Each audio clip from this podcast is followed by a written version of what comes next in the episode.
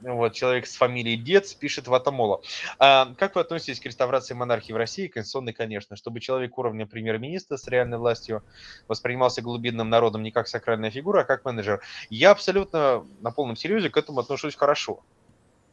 На, я, собственно, об этом даже когда-то говорил, вот именно о такой идее. Я помню, Александр Баунов про это говорил. То есть у нас ну, как вечная проблема, заключается в том, что глава государства воспринимается действительно как сакральная фигура. Ну, сначала у нас были цари, которые помазанники Божии, да, которые... При этом царь одновременно глава церкви, фактически, как и британская королева.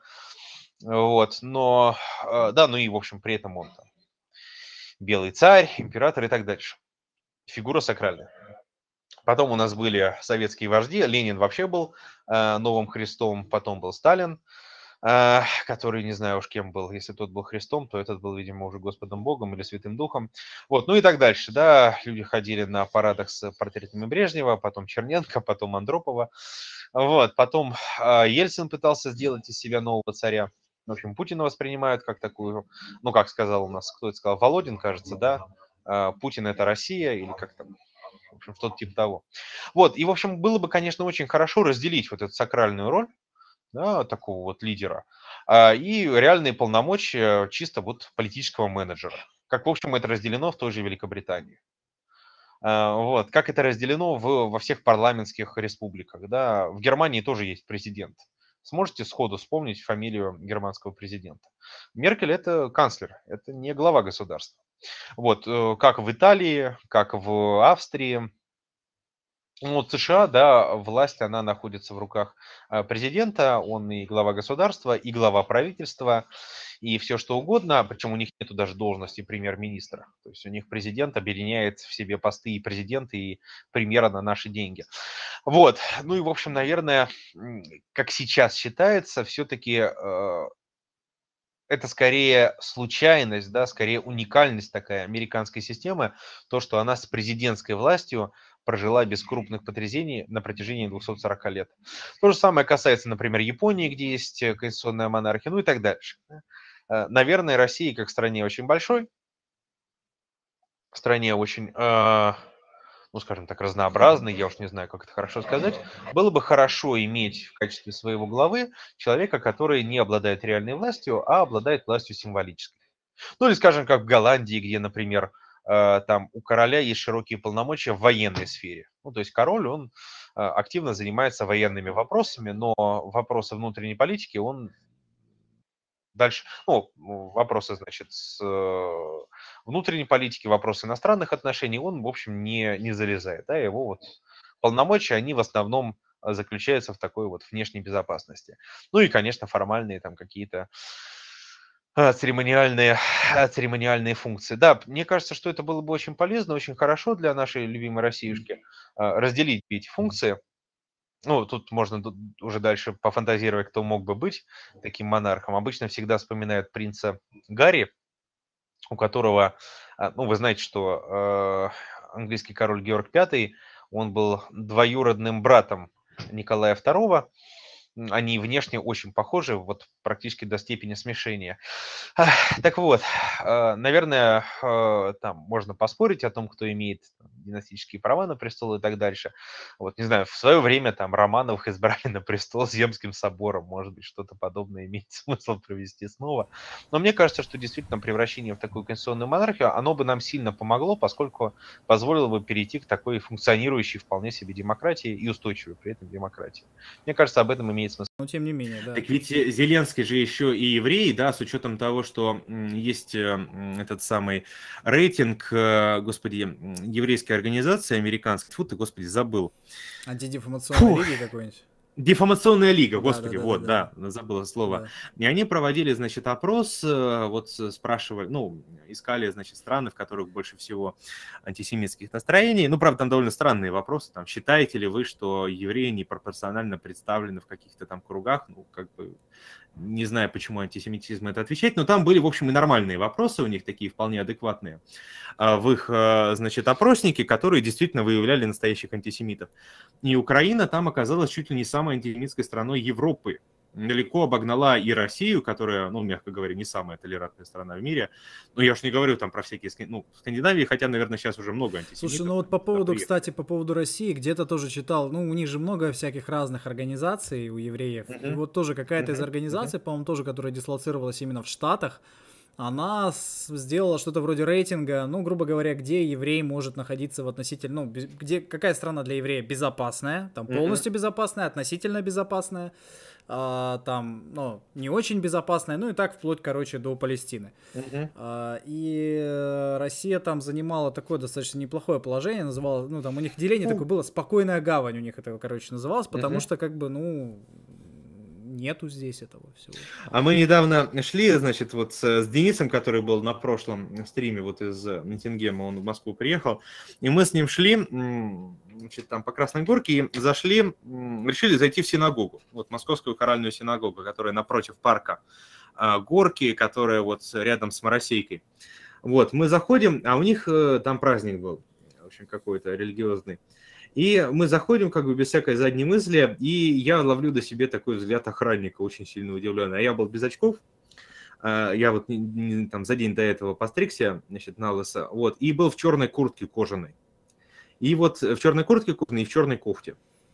Ну вот, значит, я захожу в черной кожаной куртке, в черной кожаной кофте, значит, полностью бритый э, такой, значит, и охранник на меня очень странно смотрел, и сказал, что у нас во время праздника нет посещений. Ну, мы развернулись и ушли. Это было, да, очень, очень забавно, да. Вот, ладно, э, пошли дальше. А мне это, это подожди, Значит... это, по-моему, со Славой был, да, там? Он просто а, точно, точно, да, со Славой, он, да, он, да, вот Денисом мы не заходили да, туда, или заходили. не пустили, потому что шаббат был. А, это со Славой были, да, ну, хоро... да, шаббат был, да, ну, неважно. Вот, а, да, это еще удивительно, то, что он э, еврей, он э, толком не говорит на украинском языке. Вот, он много снимался в российских сериалах, что тоже понятно. Вот, но тем не менее, он выбрали, его выбрали с таким разгромным буквально счетом. Да, 70, э, ну, с учетом испорченных бюллетеней, там 75% у него получается вроде. Да? То есть три четверти. Ну да, очень-очень неплохой результат. Ну да, вот, значит, что по этому поводу окей, окей, окей. Хорошо, давайте я тогда дальше поотвечаю, потом еще поговорим. Хотя, конечно, в России никакой Майдан невозможен, ну, просто потому что Россия страна намного более богатая, и, конечно же, Москва – это город намного более культурный, чем Киев, и, конечно, вот такой вольницы, э, не вольница, а как это хорошо сказать, ну, в общем, такого бардака, как был на Киеве во время, в Киеве во время Майдана, да, с этими огородами на главной площади столицы и всем прочим, конечно, такое в Москве представить невозможно. Ну, огороды сложно представить, и катапульты, которые они там собирали. С другой стороны, у нас в 2010 году, в декабре 2010 года, может быть, кто-то не помнит, э, была акция протеста футбольных Конечно, фанатов. Да. Причем, причем она была абсолютно э, аполитичная, то есть их интересовал только один вопрос. Какого черта отпустили убийц Егора Свиридова? Вышло 10 тысяч человек, и вот это было очень неприятно для власти, потому что оказалось, что 10 тысяч молодых людей могут быть, в общем-то, настроены крайне злобно, и это большая проблема. После 2010 года, на самом деле этот процесс начался раньше, но в 10, после 2010 года он резко активизировался. Вот именно фанатов всех очень жестко прижали. То есть их и до этого, конечно, внимательно держали под контролем, но после этого... Это правда, да. Фанатское движение э, очень жестко прижали, а если вы вспомните, кто на Майдане был скажем так, главной ударной силой Ультрас, протестующих, да, это то это были ультрас, да, разных украинских футбольных клубов, и вот, пожалалуйста, эту силу с улиц Ну, это убрали. правда, да, но опять же, протест на, э, значит, манежный, он был, во-первых, аполитичный, во-вторых, конечно, с 2010 года сильно изменились нравы, ну и э, в-третьих, да, опять же, здесь все-таки речь идет не о наличии, ну, понятно, что в любой стране есть ультрас, не знаю, в Англии там дико активные футбольные фанаты, здесь скорее речь идет о такой общей культуре и всем прочем. Понятное дело, что в случае с Киевом, который еще во время Майдана наполнил огромное количество выходцев Западной Украины, ну, современная Москва, это по уровню культуры принципиально разные города, хотя, конечно, скажем, в Москве есть большое количество э, значит, гастарбайтеров, которые, с одной стороны, не хотят приобщаться доминирующей культуре, а с другой стороны очень часто оказываются ущемлены, да, там оказываются на положении рабов, поскольку полиция ни не работает и, в общем, там готова за взятки на все, что угодно закрывать глаза. И, с одной стороны, они не хотят э, значит, быть такими же, как все остальные, да, они хотят быть там мусульманами, узбеками, они, ну и так дальше. Вот, а с другой стороны, да, они очень часто оказываются в такой ситуации, когда, ну, в отчаянной ситуации, да, и, в общем, непонятно, что будет, если их ненависть, она выкатится на улице, выльется на улице, да. А, вот, а, ну, в общем, а, в случае с нашими протестами тут э, проблема гастарбайтеров даже близко не стояла. Это, возможно, наше будущее. А, довольно печальная, а, которая, в общем, обеспечена нашей замечательной политикой. С одной стороны, политикой полностью открытых шлюзов для иммиграции, с другой стороны, очень слабой работой правоохранительной системы, которая, опять же, позволяет местным феодалам использовать вот этих людей, которые приезжают в Среднюю Азию, как рабскую рабочую силу, да. А, полностью влияя на их права, на их, ну и так дальше. В общем, все это понятно. Ну ладно, это, в общем, отдельный разговор посмотрим. Пишет «Коммунизм или смерть». Э, Привет, ты говорил, что во Франции меритократия, но почему тогда французские офицеры сосали баварскую сосиску вермахта? И бюрократия такая запутанная, а? Ну, французская бюрократия, она не, больше, не более запутанная, чем немецкая. Вот. Э, и на самом деле уж точно менее запутанная, чем, скажем, итальянская. Вот итальянская бюрократия – это просто ужас, страх и полный трендец. Ну, что касается, почему э, немцы победили французов, ну, уж явно не, не, не благодаря меритократии или чему-то другому. А, на самом деле, если вы посмотрите, э, в Первой мировой войне, я уж не говорю про наполеоновские войны, да, когда как раз офицерский корпус, он набирался с одной стороны из тех, кто проявил наибольшую доблесть на поле боя, а с другой стороны, если говорить о технических кадрах, на основе очень серьезной подготовки. Да, инженеры, артиллеристы, э, топографы, все они проходили очень серьезную школу, которую не проходили офицеры ни в какой другой армии. Да, то есть это как раз э, и тот, в том случае это не французы сосали баварскую э, сосиску, а наоборот э, как бы немцы, э, что, что там есть продолговатое во французской кухне. Ну, в общем, сосали французскую лягушку, скажем так. Вот, э, и очень даже успешно. Ну и кроме того, в Первой мировой войне мы, в общем, видим, что французская армия оказалась, по большому счету, единственной армией, которая с самого начала смогла противостоять немцам. Да, русские научили, ну, русские сначала потерпели поражение в Восточной Пруссии, англичан, э, значит, немцы тоже долгое время успешно били французы с самого начала, в общем, а, ну, про бельгийцев там я уж вообще не говорю, итальянцы и так дальше. А, вот, э, французы с самого начала очень хорошо сражались с немцами, и в конце концов они ведь победили в войне, так что я не вижу здесь. Э, что касается Второй мировой войны, то там, в общем, у французов не было желания воевать. Там проблема основная заключалась в том, что еще одна мировая война, в которой они понесут снова гигантские потери, она настолько, сама идея об этом настолько деморализовала французскую элиту, что первый убитый в Париже э, значит, сопротивлением немецкий военнослужащий, это был офицер флота, он появился в августе 1941 года. То есть 14 э, месяцев вермахт, СС, там всех кто угодно находились в Париже, и ни один человек не был убит, э, значит, бойцами сопротивления. За 14 месяцев ни одного человека. То есть в столице оккупированной Франции, да, в городе, в котором жило 5 миллионов человек, в котором немцев, э, общая численность там немецкого гарнизона вместе там с гестапо, с, опять же, там штабами, с войсками СС, там с полицией и всем остальным, э, всего немцев там было, да, ну, там какие-то вспомогательные подразделения, немцев там было э, около 100 тысяч человек, да, и вот из них первого убили в августе 41 года, и то это был коммунист. Что тут можно да, сказать, не... что тут можно заметить? Институты Хорошие институты Институт. Франции, когда даже когда государство оккупировано, они да, работают. все правильно, всего, да, да, да, дисциплина, да. Вот, э, но просто у элит не было никакого желания сопротивляться. Да, и, в общем, это нежелание сопротивляться, оно передалось и населению тоже. Это уже потом, когда Францию освободили, там оказалось, что в сопротивлении э, состоял миллион человек как бы вот этот миллион человек, он появился, когда уже Франция была очищена от немцев, американцами, англичанами. Там резко, резко вдруг выяснилось э, новые новости. А, так, пойдем до... Так, ну что у нас там пишут в чатиках? В чатиках, в чатиках. Я пока просто решил новости почитать. А, что mm-hmm. ты можешь сказать про кандидатов на пост премьер-министра Великобритании? Ну, это вообще какой-то очень странный... Ну, вообще, что самое, конечно, замечательное, а, что мне вообще нравится в этой истории, а, почти все они выпускники Оксфорда. Там, по-моему, за исключением... Да, да, почти все из одного университета. Есть такое. Да, да, да, да, да, да, да. Почти все они из Оксфорда, причем почти все они, насколько я понимаю, учились ну, на так называемой классической программе, где в основном идет изучение древних языков.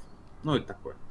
А, вот, э, э, из семи человек, которые занимали пост премьер-министра от консервативной партии после Черчилля, э, шестеро были выпускниками Оксфорда.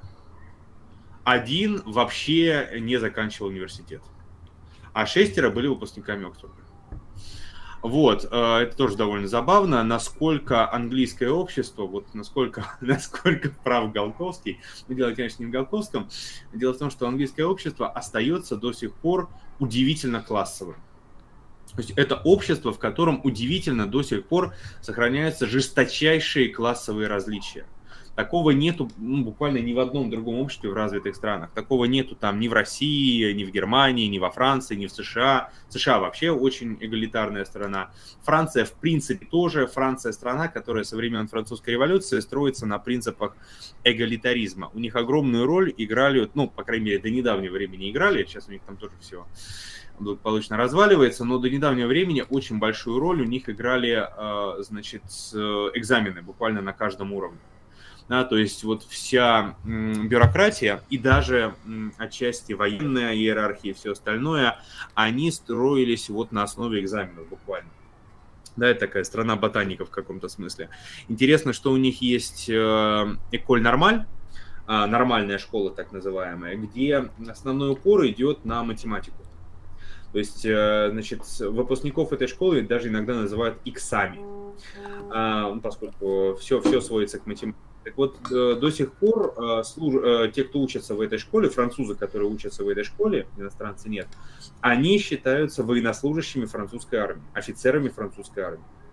А, то есть человек, который изучает там чистую математику, он считается, значит, военнослужащим французской армии, и исторически, а, значит, львиная часть французского генеральского корпуса, она рекрутировалась из этой школы. Да, то есть даже генералов они рекрутировали из тех, кто хорошо сдавал экзамены по математике, вот буквально так, да. А, значит, э, Германия как раз тоже такая страна, она в каком смысле больше похожа на Англию, она не слишком эгалитарная, в ней есть классовые различия, но тем не менее, да, там тоже довольно высокая социальная мобильность исторически.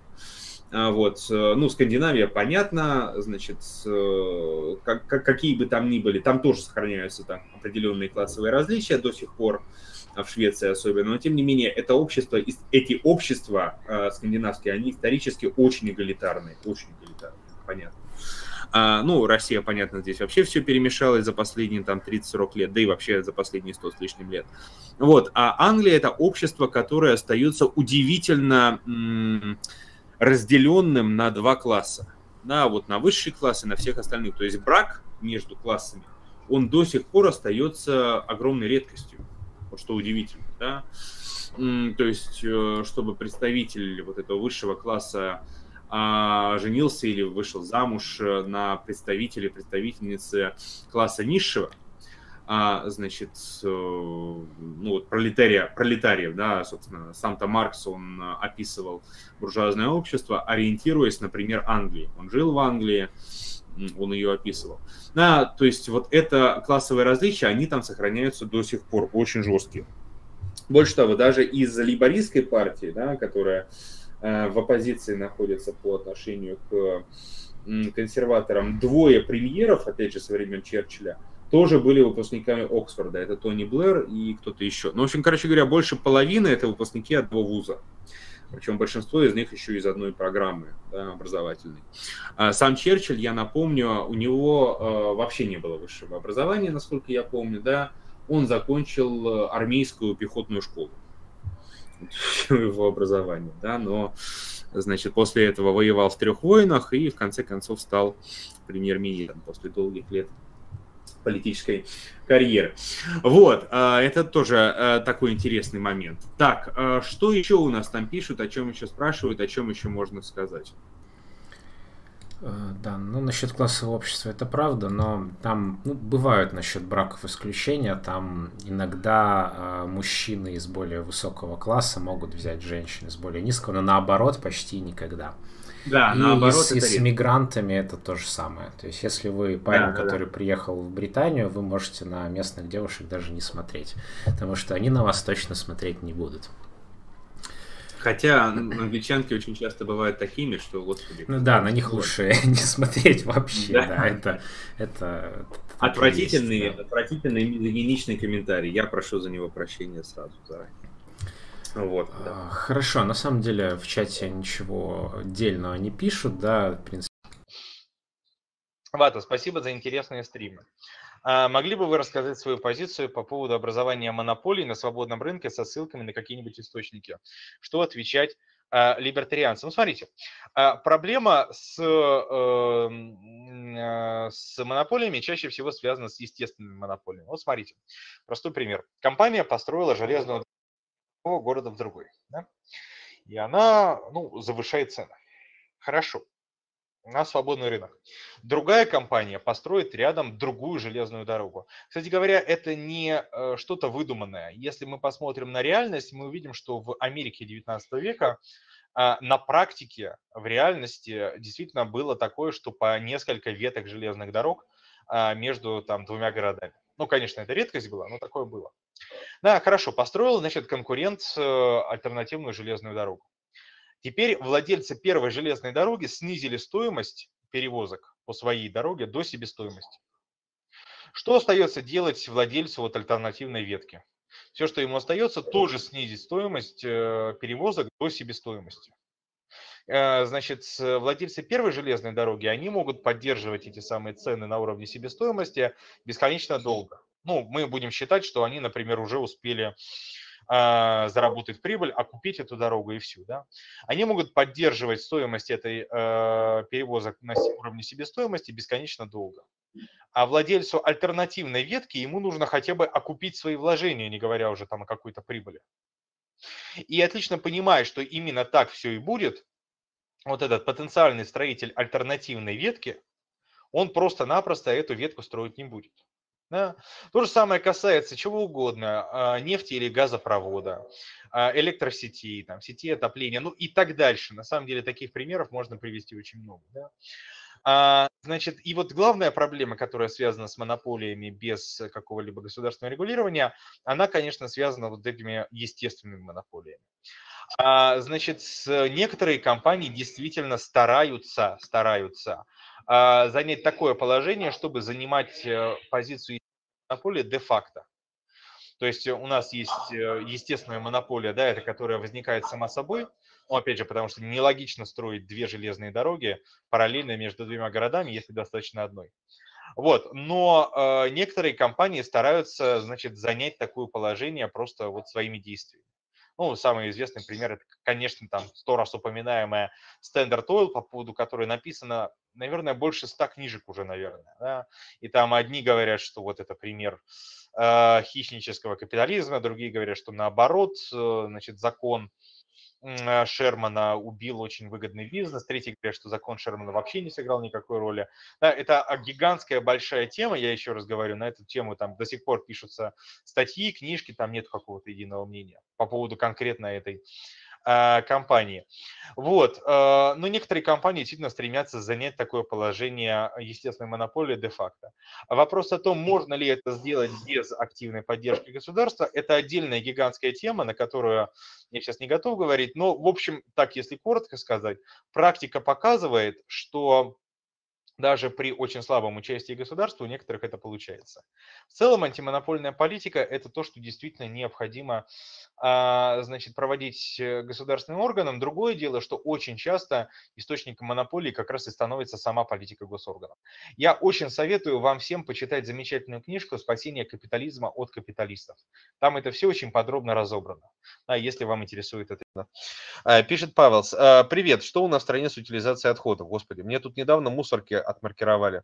А народ продолжает мертвых кошаков кидать в стекло бумагопластик. Вообще в городе один дядька пытался нефтепродукты вытащить, и везде стояли корзины для пластика. Хз получилось или нет, но корзинки заполняли. Здесь все очень просто. Скажем, в те же Франции, ну вообще в Европе тоже есть раздельный сбор мусора, и там за то, что ты кидаешь э, мусор не в ту корзину, тебя просто очень сильно штрафуют. Здесь нет никакой шутки, просто стоит э, видеокамера, которая снимает, кто куда что бросает.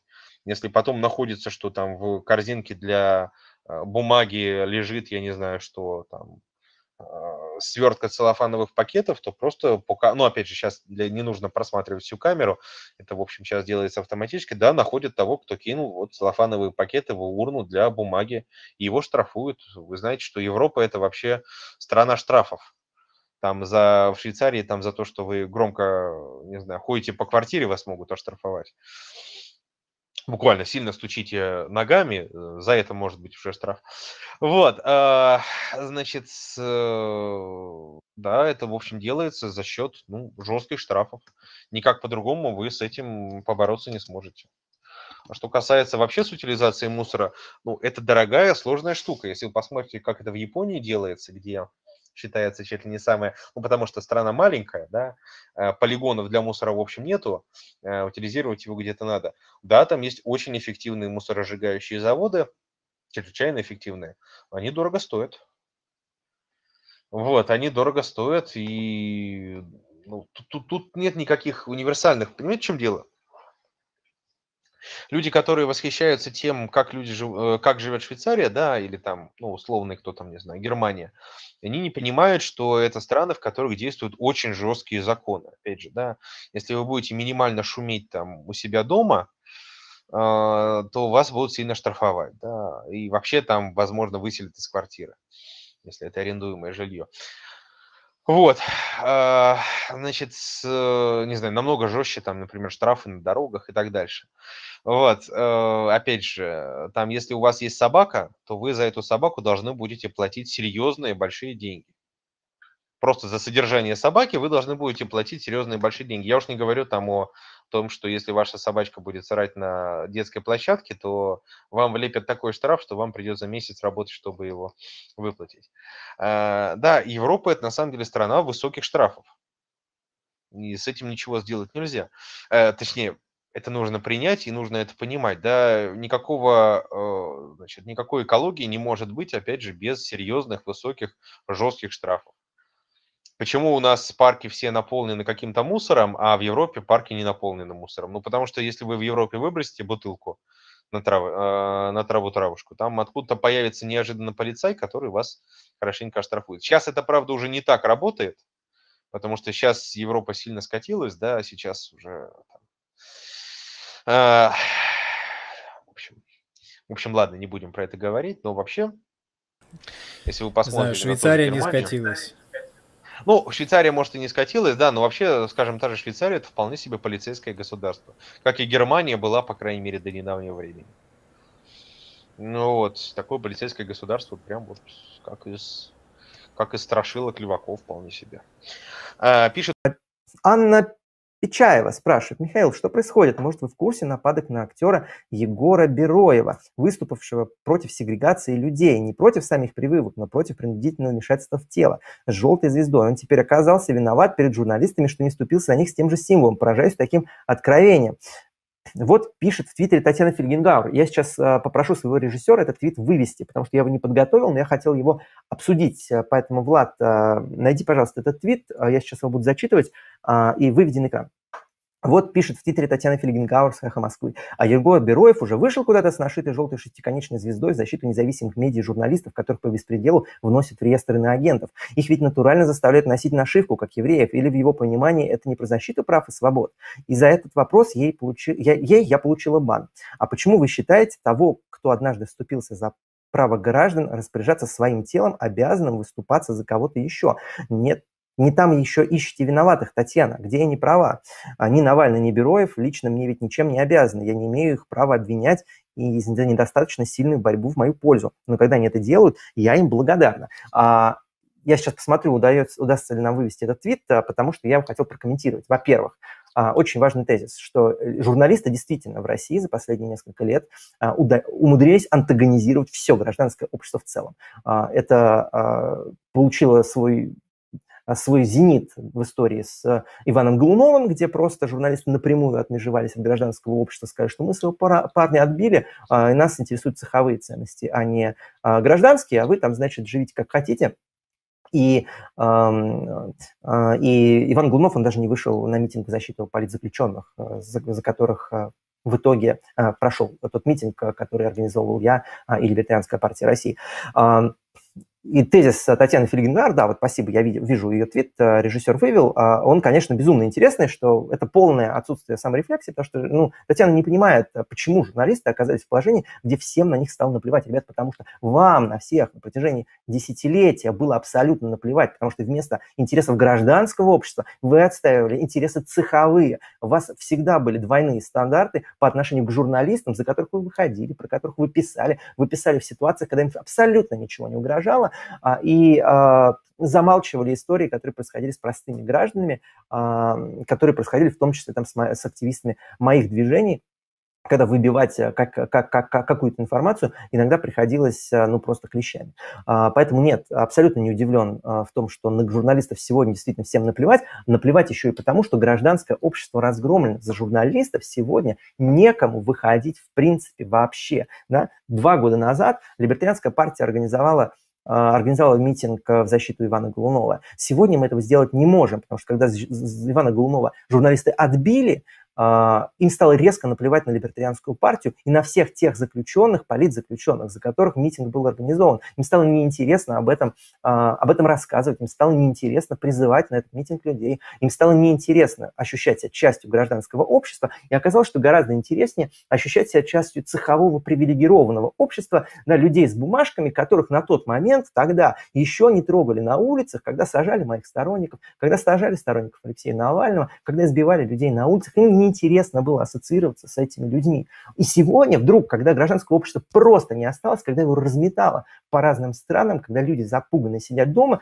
вдруг оказалось, что за журналистов некому выходить. Вот так удивительно. А если уж говорить про а, Бароева, то я напомню, что те же самые журналисты, та же самая Татьяна Фергенгауэр, не выходила а, с за, не выходила с тезисами, даже не написала в своем тезисе, твиттере тезисы а, в защиту людей, против которых сегодня попытались развернуть а, государственную дискриминацию, а, против государственной дискриминации против невакцинированных. Татьяне Фельгенгауэр это в голову не пришло. Кто такой Бароев, кто такая Татьяна Фельгенгауэр? Татьяна Фельгенгауэр – журналистка одной из главных а, либеральных, в кавычках, а, радиостанций России «Эх Москвы», которая должна понимать и хорошо понимает, умная женщина, я ее очень уважаю в этом смысле, а, очень хорошо понимает политическую конъюнктуру и хорошо понимает, что да, сейчас действительно развивается государственная дискриминация, или была или была попытка э, эту государственную дискриминацию развернуть. Да, но на это «Эхо Москвы» было наплевать. «Эхо Москвы» занимается а, информационным сопровождением государственной политики по этой дискриминации. Мы видим, что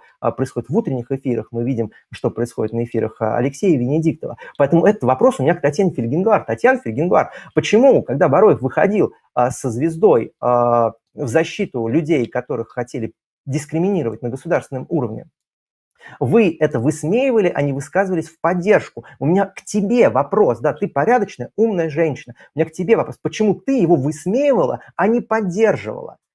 А теперь ты смеешь предъявлять ему какие-то вопросы и рассказывать о том, а что это он не вышел за журналистов. Журналисты за него не вышли первые. Ответ очень простой. Спасибо, Анна, за ваши вопросы. И Калисфен произнес речь обратного смысла. В ней он указал. Отец Александра, царь македонский Филипп, был выше Александра, ибо это он создал македонскую армию, объединил Македонию и Грецию, установил новые формы военного строя и этим подготовил и предопределил успех похода Александра на восток. Не Александру, а его боевым товарищам, Грекам и македонянам, прошедшим полмира, принадлежит слава великих побед и завоевания Азии. Так писатель Василий Ян реконструировал речь за и против Александра Каллисфена, которая стоила ему головы. Хайрете, друзья мои, сегодня речь пойдет о том, был ли Александр Македонский великим полководцем.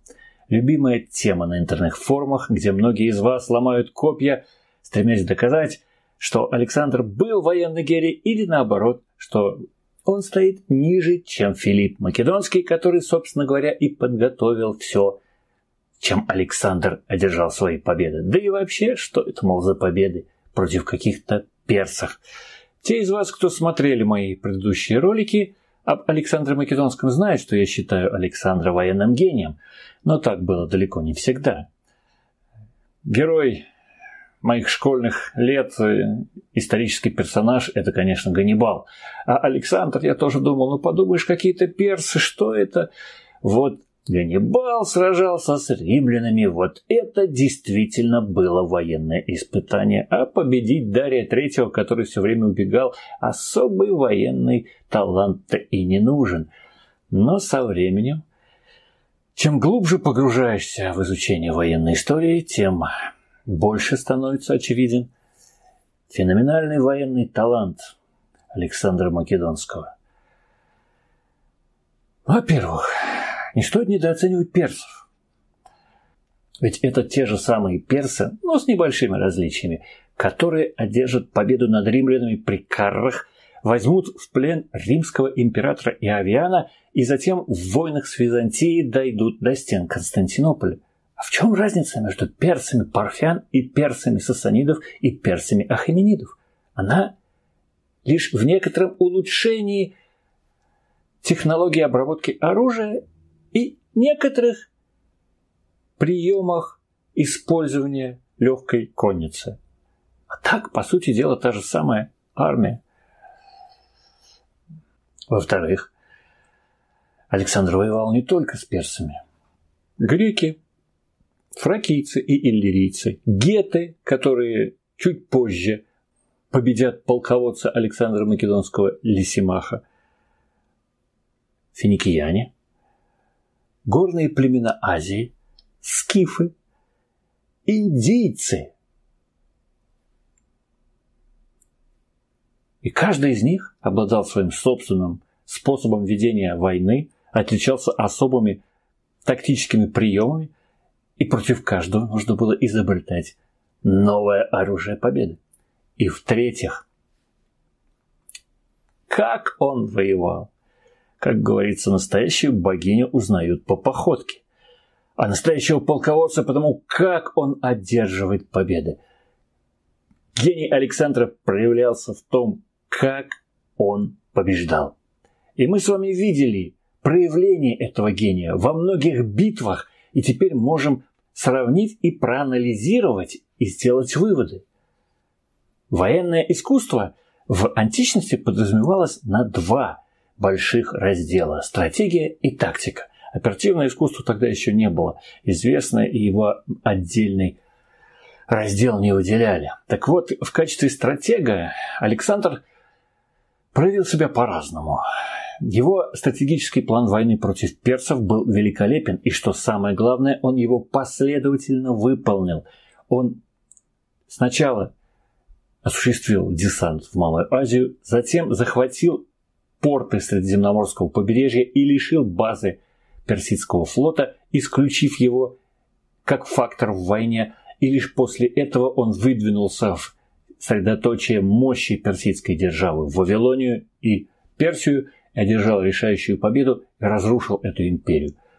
Но в последующих своих походах, чем дальше он продвигался на восток, тем Александр с большим пренебрежением относился к стратегической подготовкой своего наступления и в конце концов за это и понес наказание. Его вторжение в Индию, по большому счету, окончилось неудачей. Завоевать эту страну он не смог и вынужден был оттуда отступить. Тактическое искусство Александра проявилось во всем многообразии, ну, во-первых, великолепное владение тем превосходным инструментом военного дела, который ему оставил Филипп. Не было другого полководца, который так бы хорошо не контролировал настроение и дух своих солдат, который так бы не делил с ними все тяготы и испытания воинской службы, который с меньшим искусством владел бы сердцами своих воинов и мог воодушевить их на самые выдающиеся подвиги в самых тяжелых условиях, э, будь то горные пики Гиндукуша, ледяные пустыни Азии или джунгли Индии. Во-вторых, Александр в полной мере обладал такими качествами, которые Суворов считал чрезвычайно важными для полководца, как глазомер, быстрота и натиск. Он их продемонстрировал в битве на реке Граник. И если вы вспомните перипетии этой битвы, то они вся, она вся была построена на том, что моментально оценив ситуацию, Александр стремительно начал действовать и использовал малозначимые промахи вражеских полководцев против них для того, чтобы одержать победу, форсировав при этом весьма неприятную реку. В-третьих, Александр был выдающимся командиром кавалерии. Можно сказать, что он был лучшим кавалерийским командиром всей древней истории. Его рейды против персидских войск при Исе, при Гавгамелах, против индов на Гидаспе они вошли в учебники военной истории как образцы великолепного применения кавалерийских масс при ударе на вражескую армию. Если фаланга македонян была наковальней, то молот в лице тяжелой конницы гитарев в руках Александра стал сокрушительным орудием победы. В-четвертых, Александр в полной мере обладал умением навязать бой противнику там, где это было нужно ему самому. Возьмите его маневры перед э, битвой на Гидаспе. Как он поставил царя Пора перед необходимостью сражаться на навязанных ему Александром условиях. Это же великолепный образец подготовки сражения, превращение его в неизбежность, независимо от того, хочет неприятель сражаться или не хочет. И причем в такую неизбежность, где победа практически уже гарантирована. В-пятых, Александр обладал умением и на поле выборным противником так растащить его боевые порядки, что сорвать его планы и подготовить условия для победы своей армии в ситуации, когда, казалось бы, этих условий не было совершенно. Возьмите Гавгамела.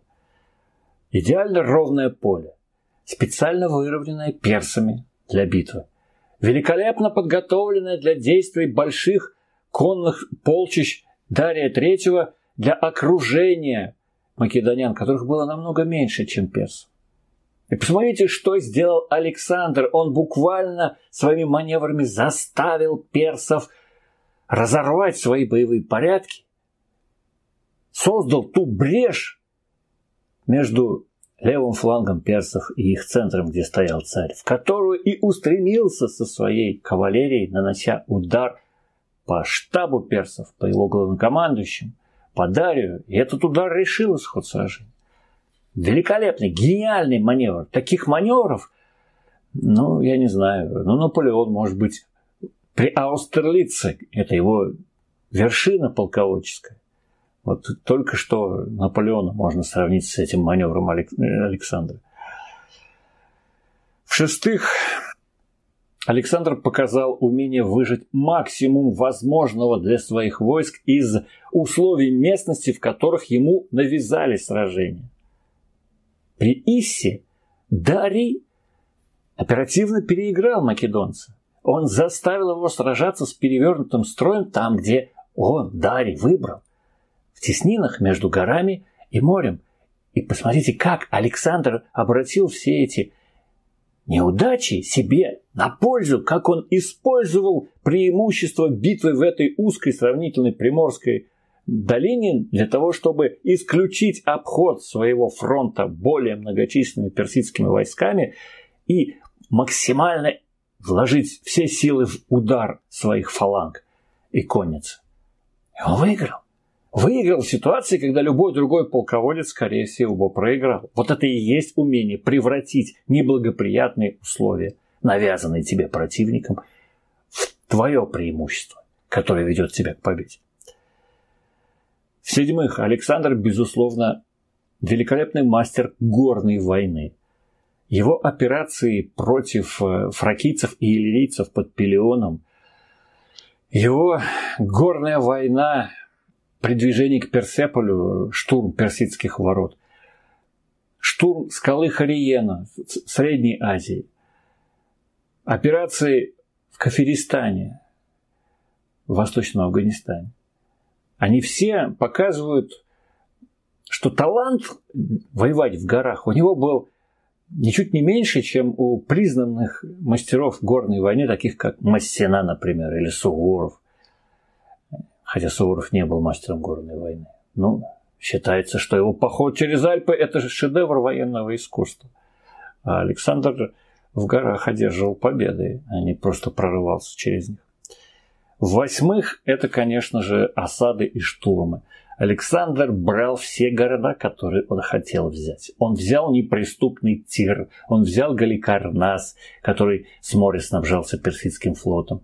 Он взял Газу, он взял неприступную скалу Хариена и скалу Аксиарта в Средней Азии. Он штурмовал инские крепости. Не было такой крепости в мире, которую не мог бы взять Александр Македонский. Обратите на это внимание.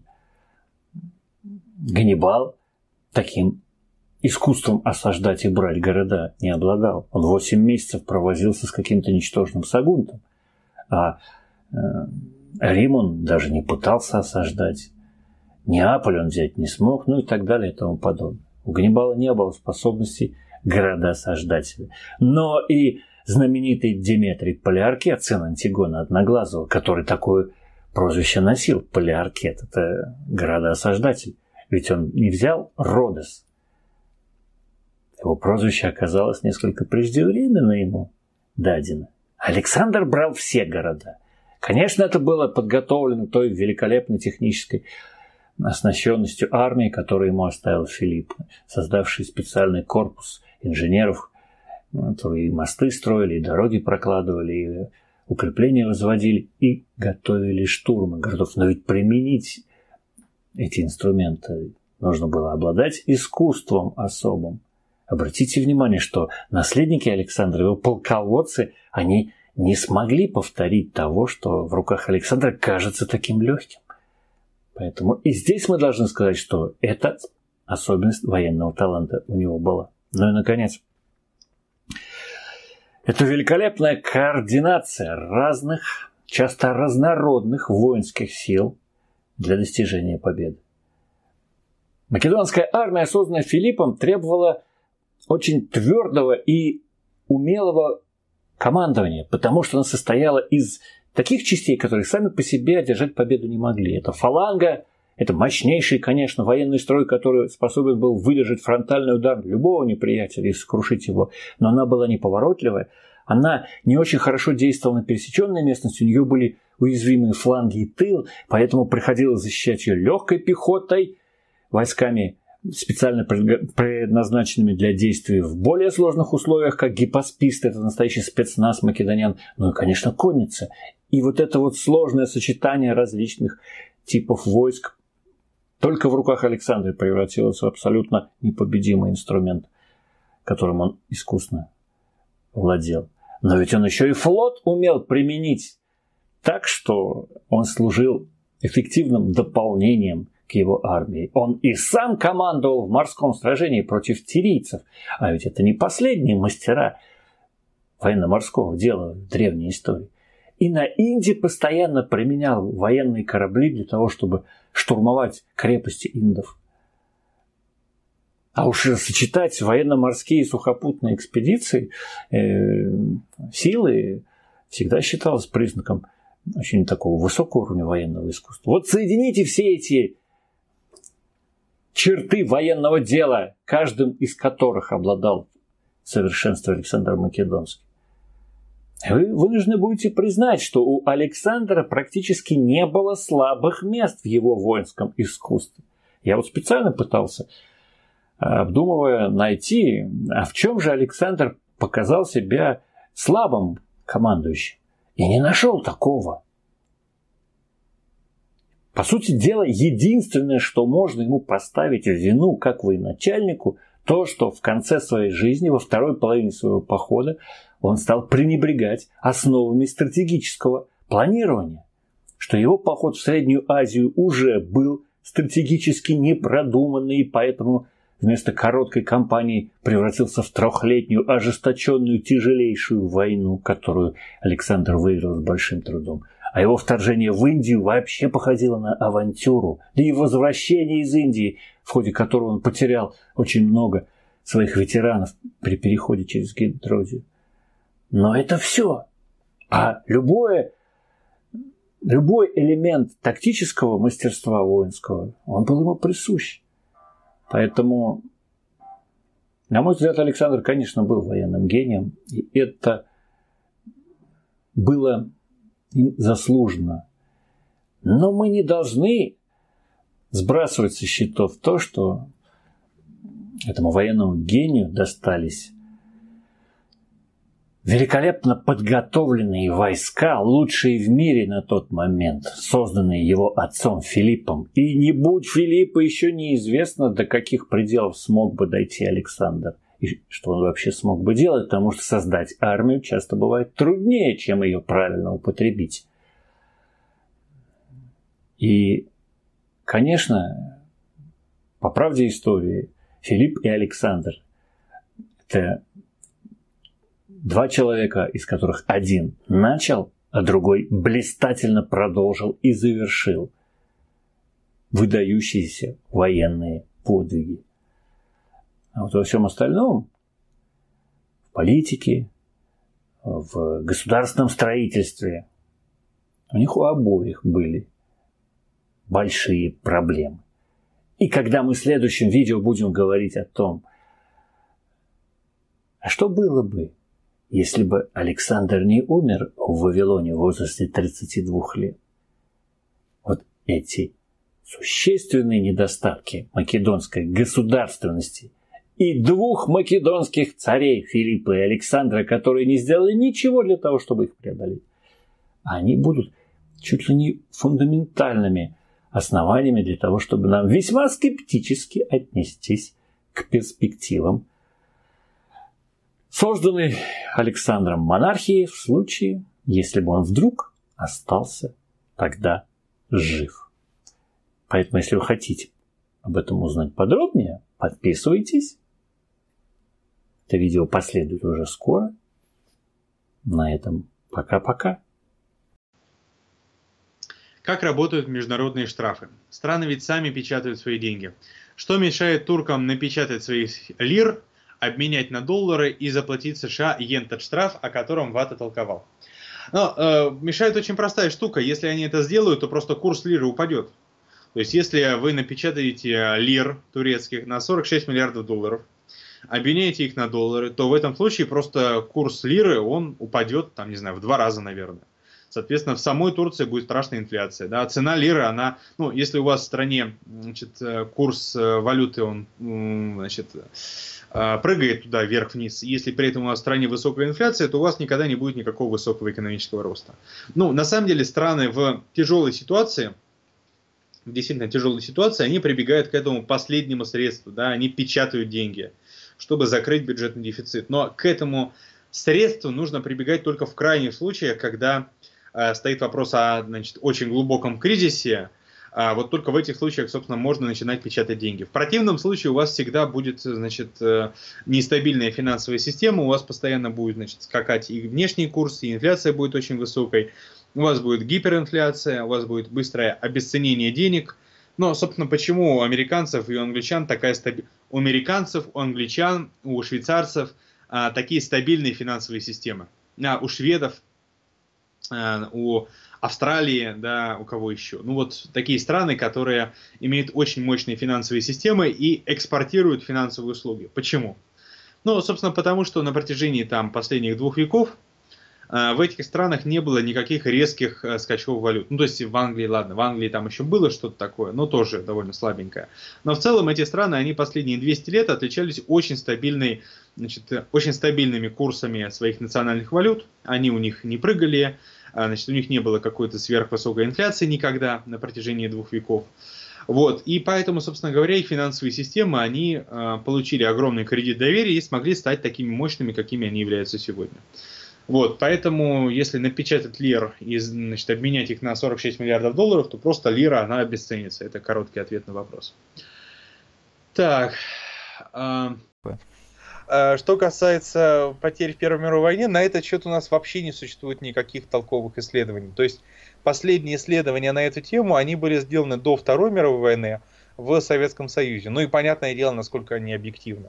Кроме этого, есть только расчеты, собственно, Генерального штаба, которые тоже, естественно, не объективны, ну потому что любая текущая статистика, она всегда, э, она всегда, в общем, там должна потом э, поправляться, исправляться, потому что там, ну, ну, понятно, в общем, никогда нельзя в исследовании просто опираться на те статистические данные, которые дает там государственный орган, потому что потому что он может многое не учитывать, многое учитывать неправильно, это всегда нужно потом корректировать. На этот счет просто не существует таких, как бы, ну, я не знаю, наверное, они, может быть, все-таки есть, а, но я просто не знаю никаких э, крупных исследований на эту тему. Есть исследование Волкова, но Волков, он, в общем, просто агрегирует те данные, которые э, поступают из других источников. У Волкова есть огромная база данных по офицерам, по офицерскому корпусу э, русской императорской армии. Э, но, собственно говоря, если говорить об общих потерях, он этой темой, насколько я помню, не занимался. То есть у него есть там подсчеты, но они основаны на чужой информации. Вот, так что, ну вот, не знаю, ну, наверное, все-таки к Волкову надо обращаться в первую очередь, потому что он, э, он занимается вообще такими вещами, он вообще, наверное, единственный, кто у нас занимается вот такими вещами, как, э, как бы это хорошо сформулировать, не знаю, как это хорошо сформулировать, короче, просто читайте историк такой, значит, э, Сергей Волков. Вот, э, у него есть блог, у него есть э, сайт, кажется, можете там поискать на это.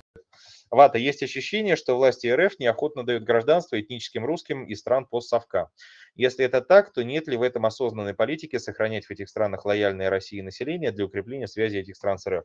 Ну, такая идея, она, конечно, была долгое время. Сейчас уже понятно, что никакой, значит, лояльности, поскольку у русских в странах СНГ нет никакой субъектности, да, нет там, ну, кроме, не знаю, Латвии, где на выборах мэра Риги постоянно побеждает э, русский, э, этнический русский, да, в общем, ни в одной другой стране СНГ э, у русских нет никакой субъектности, нет партии русских националистов ни в Казахстане, ни, не знаю, где, в Грузии какой-нибудь, ну, в Грузии там и русских уже не осталось, ни в, скажем, Белоруссии, да, хотя вроде как, а, ни где-нибудь в Прибалтике, опять же, кроме опять же, кроме Латвии, там в Эстонии пытаются что-то делать, но это, в общем, не особо. Вот, то есть, в общем, понятно, что эта идея не работает, потому что вот э, те этнократии, которые находятся у власти в этих странах, они очень жестко подавляют любую попытку значит, местных русских обрести какую-то субъектность. Вот. А что касается, почему неохотно выдает э, гражданство, ну, понятно, потому, почему. Потому что органы вот, миграционные, они коррумпированы чудовищно. Это одни из самых коррумпированных органов вообще. И если у них налажены связи с всевозможными диаспорами, которые, через которые они перекачивают деньги, то с русскими, во-первых, ну, во-первых, русских диаспор просто нету, да, а во-вторых, русские хотят себе паспорт просто потому, что они русские и не хотят платить взятки. естественно, вот этих мерзких теток из ФМС, э, их это страшно не устраивает, им хочется, чтобы им давали взятки. А вот, ну, собственно, этим и объясняется то, что русским неохотно дают паспорта. Таджикам э, еще более неохотно дают паспорта, просто они там, ну, там, таджикам, узбекам, вообще среднеазиатам, просто они намного успешнее умеют давать взятки, потому что у них есть э, своя структура. Тут не дело не в том, что таджики плохие взятки дают, а дело в том, что просто у них есть, э, значит, те структуры, которые уже умеют со всем этим работать, умеют, что, значит, кого надо подмаслить. Проблема тут, конечно, не в этих самых не в какой-то политике осознанной, а в том, что вот э, наша ФМС, которые, кстати говоря, если уж на то пошло, работают в основном как раз русские этнические, да. Вот все эти мирские тетки, они просто чудовищно коррумпированы, их всех нужно разогнать, уволить, там, не знаю, посадить и так дальше, и, значит, создать какую-то нормальную миграционную систему. А, значит, не обязательно в составе ментовки, это может быть совершенно независимый орган, но главное, чтобы в нем, в нем все было прозрачно, понятно и так дальше, а не как сейчас. А, вот, такие, такие дела. А, на лекциях в институте слышал такую теорию, что правое и левое направления в экономике нужны в разные периоды состояния экономики, в скобках как синусоида. То есть существуют периоды, когда необходимо развитие э, рыночного капитализма, а существуют периоды, когда важнее социальные институты. Что, а, ну, что вы скажете по этому? В каком-то смысле, наверное, это, ну, в очень определенном смысле это имеет смысл, да. Ну, это примерно как с развитием города, да, то есть если вы, если вы пытаетесь все подряд зарегулировать, то ничего хорошего у вас не будет. Но если вы полностью отдаете строительство города на... Ну, то есть у вас при строительстве города нет вообще никакого плана, ну, не знаю, наверное, в какой-нибудь либертарианской утопии это привело бы к тому, что города строились, а, в конце концов, там, не знаю, средневековые города, они строились без какого-то определенного плана и получились очень красивыми и уютными. Но все-таки если мы посмотрим на самые успешные там... Я, случаи... я, кстати, не уверен в том, что это действительно так. Потому что, по-моему, там ну, как раз были как планы. сказать, все-таки вот такого единого городостроительного плана, вот как Нет, единого не было, но он был в каждом из конкретных случаев, потому что был правитель, который говорил, там, это будет тут, это будет тут и так далее. Ну, ну, ну, ну, слушайте, города, во-первых, вообще имели самоуправление. Ну, да, наверное, да, это все-таки такой специфический разговор, нужно, нужно... Нам надо пригласить либертарианца, чтобы он нам рассказал, как, как они... Мне будут... кажется, нам надо пригласить просто грамотного историка средневековья, который бы нам это рассказал. Вот это еще лучше даже. Рассказал, расскажет нам намного больше, как бы, вот, несколько более будет квалифицирован в этих вопросах, чем либертарианец. Вот, но это не важно. Главное, что, да, все успешные примеры там градостроительных таких революций, да, все успешные примеры, когда города становились намного лучше в последнее время. Ну, например, Нью-Йорк, да, который там был просто... А вы помойкой. считаете, Нью-Йорк стал лучше в последнее время? А, ну, Нью-Йорк в начале 90-х годов был абсолютной помойкой. То есть это был город, в котором, ну, ну, ну... А сейчас а, нет, да? А, сейчас он помойка как бы наполовину. Так. Так. А второй пример, это, например, ну, Барселона, да, хороший пример. Друг, еще один пример, который мы видим вот прямо сейчас, мне кажется, очень быстро, вот последние там годы преображается, не знаю, э, э, та же Москва, да. Ну, это может быть не такой пример, который можно э, транслировать, ну, не, не какой-нибудь там мировой рекорд, но Москва действительно так крупный город, и который очень быстро становится лучше. Вот, в ну, Москве метро намного лучше, чем в Нью-Йорке. А, ну, метро, да. Ну, метро, в общем, почти в любом российском городе лучше, чем в Нью-Йорке. Тут уж извините. Да. Даже в Нижнем Новгороде. Красивее где... намного, чем где бы то ни было. Ну, только вот есть два только красивых метро на этой планете. Одно в Москве, а второе в Пхеньяне. Нет, в Петербурге очень красивое метро. Mm, ну, я недавно Там, был по крайней мере, некоторые станции очень красивые. Так. так ну вот, и что я хотел лучше. сказать. И что я хотел сказать, да, вот в случае с городами мы видим, что, в общем, для того, чтобы город успешно развивался, ему, э, наверное, на каком-то этапе нужно такое жесткое планирование. Э, ну, жесткие правила, по которым он будет развиваться. Я не знаю, в какой степени это применимо. Ну, точнее, что значит я не знаю. Это долгий разговор, о котором нужно очень много, очень много, очень много говорить. Но, в общем, да, наверное, в какой-то момент нет, ладно, не могу я это хорошо. Значит, пишет э, Степан Арвеладзе. Привет, Степан. Вата, добрый вечер. Расскажите, пожалуйста, о положении на рынке жилья в РФ. Бытует мнение, что цены на жилье бы падали в целом, но государство искусственно поддерживает цены через субсидирование ипотеки и материнский капитал. Это правда, действительно, субсидирование ипотеки и материнский капитал, они поднимают цены на жилье вверх. Это правда. Ну, другое дело, что не во всех секторах. Они его э, поднимают в первую очередь в секторе нового дешевого жилья. Собственно, благодаря этому у нас во многом и строятся вот все эти 20-этажные муравейники, да, потому что именно в этом секторе спрос гипертрофированно высок. Да, именно вот на такое э, жилье для, ну, как сказать, жилье для молодых, да, значит, которым не очень важна окружающая среда, в отличие от там уже более устоявшихся, а, не знаю, пар, устоявшихся семей, да, молодым людям, понятное дело, больше всего важно, чтобы просто была а, клетушка какая-то, они не собираются жить у себя дома, они дома у себя собираются только спать. Да, это не хорошо и не плохо, то есть, в принципе, ничего такого страшного в том, что у нас э, там выше доля молодых людей, которые покупают жилье, в этом нет ничего страшного. Надо просто понимать, что это вот во многом как и любое вмешательство государства, приводит к некоторым искажениям. И в частности, возможно, одно из этих искажений вот значит, огромное количество вот этих муравейников на окраинах наших городов. Это, естественно, не единственная причина. Главная причина вот этих муравейников, она заключается в том, что а, губернаторов а, и мэров оценивают по метрам введенного жилья, вот сколько ввел ты метров жилья, столько ты и молодец. И тоже понятно, откуда это берется. По очень простой причине. Ну, во-первых, это проще всего оценивать. А во-вторых, в этом случае у мэра и там, у губернатора а, намного меньше возможностей там, спекулировать, э, спекулировать землей, да, и требовать какие-то себе откатов. Ну, какие откаты, если твоя главная задача построить как можно больше метров. Да, то есть это немножко снижает, ну, чуть-чуть снижает стимулы для чиновников брать взятки в строительной сфере, когда все измеряется просто голым количеством метров. Это может быть э, и было эффективным механизмом там в нулевые годы, но сегодня, наверное, нужно что-то новое придумывать. Так вот, да, действительно, э, ну, очевидно, что оно должно, э, цена на жилье должно подниматься в зависимости от наличия материнского капитала и субсидирования ипотеки. Очевидно, что это искажает значит, картину, но тут опять же нужно понимать, что всего, у любой государственной политики есть свои, ну, что называется, а, издержки и выгоды. Да. Это вот то, что вообще очень редко, ну, что называется, такой посторонний, посторонний наблюдатель вообще понимает не существует никакой идеальной государственной политики. Да? Любая государственная политика, ну, в экономике, по крайней мере, да, она всегда какие-то группы интересов э, оставляет э, в плюсе, а какие-то в минусе. А всегда существует вот э, трейды. То есть бывает, конечно, такая штука, как улучшение по Паретто. Вот очень любят экономисты такое понятие, улучшение по Паретто, когда можно улучшить положение одной группы, не ухудшив положение всех остальных. Это очень красиво, значит, когда так получается в моделях улучшение по Паретто, но в реальной жизни улучшение по Паретто не бывает почти никогда. Всегда, когда мы проводим какую-то политику, мы ухудшаем положение одной группы, по крайней мере сейчас, здесь и сейчас, и улучшаем положение какой-то другой. Ну, можно, конечно, придумать политику, которая ухудшает положение всех групп, но, в общем, такую безумную политику не проводит никто.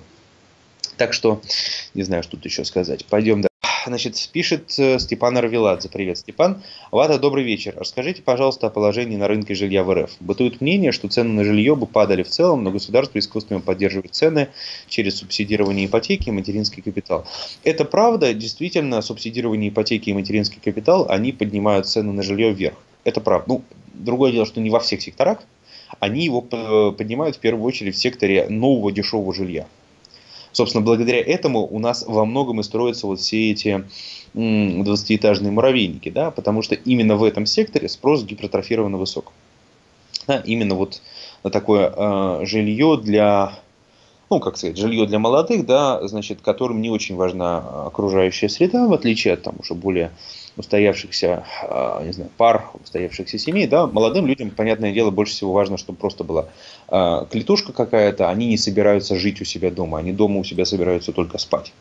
Да, это не хорошо и не плохо, то есть, в принципе, ничего такого страшного в том, что у нас э, там выше доля молодых людей, которые покупают жилье, в этом нет ничего страшного. Надо просто понимать, что это вот во многом как и любое вмешательство государства, приводит к некоторым искажениям. И в частности, возможно, одно из этих искажений вот значит, огромное количество вот этих муравейников на окраинах наших городов. Это, естественно, не единственная причина. Главная причина вот этих муравейников, она заключается в том, что а, губернаторов а, и мэров оценивают по метрам введенного жилья, вот сколько ввел ты метров жилья, столько ты и молодец. И тоже понятно, откуда это берется. По очень простой причине. Ну, во-первых, это проще всего оценивать. А во-вторых, в этом случае у мэра и там, у губернатора а, намного меньше возможностей там, спекулировать, э, спекулировать землей да, и требовать какие-то себе откатов. Ну, какие откаты, если твоя главная задача построить как можно больше метров. Да, то есть это немножко снижает, ну, чуть-чуть снижает стимулы для чиновников брать взятки в строительной сфере, когда все измеряется просто голым количеством метров. Это может быть э, и было эффективным механизмом там, в нулевые годы, но сегодня, наверное, нужно что-то новое придумывать. Так вот, да, действительно, э, ну, очевидно, что оно должно, э, цена на жилье должно подниматься в зависимости от наличия материнского капитала и субсидирования ипотеки. Очевидно, что это искажает значит, картину, но тут опять же нужно понимать, что у, всего, у любой государственной политики есть свои, ну, что называется, а, издержки и выгоды. Да. Это вот то, что вообще очень редко, ну, что называется, такой посторонний, посторонний наблюдатель вообще понимает не существует никакой идеальной государственной политики. Да? Любая государственная политика, ну, в экономике, по крайней мере, да, она всегда какие-то группы интересов э, оставляет э, в плюсе, а какие-то в минусе. Да, всегда существуют вот э, трейды. То есть бывает, конечно, такая штука, как улучшение Папаретта. Вот очень любят экономисты такое понятие, улучшение Папаретта, когда можно улучшить положение одной группы, не ухудшив положение всех остальных. Это очень красиво, значит, когда так получается в моделях улучшение по Паретто, но в реальной жизни улучшение по Паретто не бывает почти никогда. Всегда, когда мы проводим какую-то политику, мы ухудшаем положение одной группы, по крайней мере сейчас, здесь и сейчас, и улучшаем положение какой-то другой. Ну, можно, конечно, придумать политику, которая ухудшает положение всех групп, но, в общем, такую безумную политику не проводит никто. Так что, не знаю, что тут еще сказать. Пойдем дальше. Пишет, насрал в семью Нестерова, господи. Уга-буга, вот админ, скажи, пожалуйста, когда в Восточной Европе, Европе крепостное право усилилось настолько, что стало почти синонимом рабства. В Англии Елизаветинской эры даже был случай, когда какой-то чел притащил туда холопа из России, в итоге создав правовой казус. Может ли Польша догнать Запад? Как-то много вопросов. Ну, во-первых, что касается того, что притащил холопа из России, э, холоп это как раз не, не совсем... Э, холоп это как раз вот э, прямое рабство. Это не то же самое, что крепостное право. Да, холоп это, собственно, и есть раб. Крепостной это не раб. Крепостной это представитель населения, который несет тяготы, да, тягло, значит, с, ну, как вот один из как одно из сословий, да, которое должно служить государству. Да, то есть э, московское государство, да, потом русское государство, э, оно, господи ты, боже ты мой, оно формировалось как такая военизированная структура, которая должна была постоянно готовиться к борьбе со степью. Собственно, благодаря тому, что это государство степь победило, оно и построило, оно и превратилось в империю. Вот китайцы так и не смогли степь победить, а русские в итоге смогли. Да, и в этом государстве каждый, каждое сословие, каждый значит, человек, он должен был выполнять, э, выполнять свои повинности по отношению к государству. Да, каждый. Вот, э, значит, с, это касалось и крепостного, это касалось и дворянина, и всех остальных. Потом, значит, этот принцип он разрушился, когда э, Павел III отменил обязательную службу для дворян. Ну, понятно, это уже намного позже. Вот. Что касается рабства, э, крепостного права вообще в Восточной Европе, да, то самым э, сильным оно было в Речи Посполитой, где между дворянином, ну, между помещиком и крепостным существовала простая разница. Помещик был, скорее всего, католиком, а значит, крепостной был, скорее всего, православным. И э, католик воспринимал православного, ну, не как не христиан, ну, в общем, как э, человека низшего, низшего порядка, такого терменша. Да. В результате в той же самой Польше да, э, власть помещика над крепостным была абсолютной. Он мог с ним делать, ну, по сути, вот это и было как раз рабство, причем даже в больших масштабах, чем, скажем, в Америке 19 века. Потому что в Америке 19 века хозяин не мог по своему желанию убить э, раба. Да, а польский помещик, в общем, мог грубо говоря. Русский помещик тоже по своему желанию просто убить крепостного не мог. Повесить там и так дальше. Мы знаем, конечно, все истории о том, как там забили до смерти э, батагами, но по идее это все должно было расследоваться соответствующей комиссии. Другое дело, что не расследовалось, и была Салтычиха, ну не всегда расследовалось, да, и были все вот, значит, крайности, но в принципе, да, э, отношения между ними были как между податными классами. То есть это не было отношение рабства. Это была идея о том, что дворянин служит значит, царю, а значит, крепостной служит дворянину. Потом, после Петра, это разрушается, И проблема-то заключается в том, что дворянина освободили в 62 году, да, в 1762, а креп... крестьянин после этого оставался крепостным еще сто лет. В этом-то, собственно, и заключалась главная главное, наверное, что не сделало царское правительство за все время своего существования. Не отменило крепостное право э, тогда, когда нужно было его отменять. Там, может, при Екатерине, может быть, при Александре, может, при Николае, но в любом случае слишком поздно это произошло, уже при Александре II. Вот. Э, ну вот, вот еще пишут. Э, пишет дефлоратор, да. Вата, а как вы считаете, была ли война 12 года причиной того, что крепостное право отменили на 40 лет позже, чем могли бы? Ведь экономика Российской империи понесла очень серьезные потери после заграничного похода и войны 12 года. Ну, вообще, это известная история, да, что, ну, есть, по крайней мере, такая версия, что России больше всего способствует развитию проигранной войны, да, и мешает развитию войны выигранной. Ну, не знаю, насколько это правда или нет. По крайней мере, война с э, Швецией позволила создать Российскую империю, хотя многие, опять же, считают, что это был шаг назад, но это вообще древний, древний вопрос о том, какое значение имели э, Петровские реформы на в целом развитии страны. Да, об этом спорят э, со времен славянофилов и западников уже 200 лет. Не знаю, Милюков про это писал свою докторскую диссертацию и так дальше. Что касается того, что отменили бы на 40 лет раньше, надо понимать, что ведь Александр I, он хотел отменить еще до войны 12 года, да, и Конституция Спиранского, ну, не совсем отменить, но, скажем так, дать крепостным гражданские и политические права. Ну что это за крепостной, если у него есть политические права, сами подумайте. Да, э, ну, в общем, это натолкнулось на очень серьезное противодействие аристократии. Проблема здесь как раз заключалась в том, что центральная власть России была не излишне сильна, а, видимо, как раз излишне слаба она была слишком зависима от аристократии. В общем, это примерно то же самое, что было, скажем, с Речью Посполитой, но там это было в гипертрофированном масштабе, и это, привело к развалу Речи Посполитой. Да?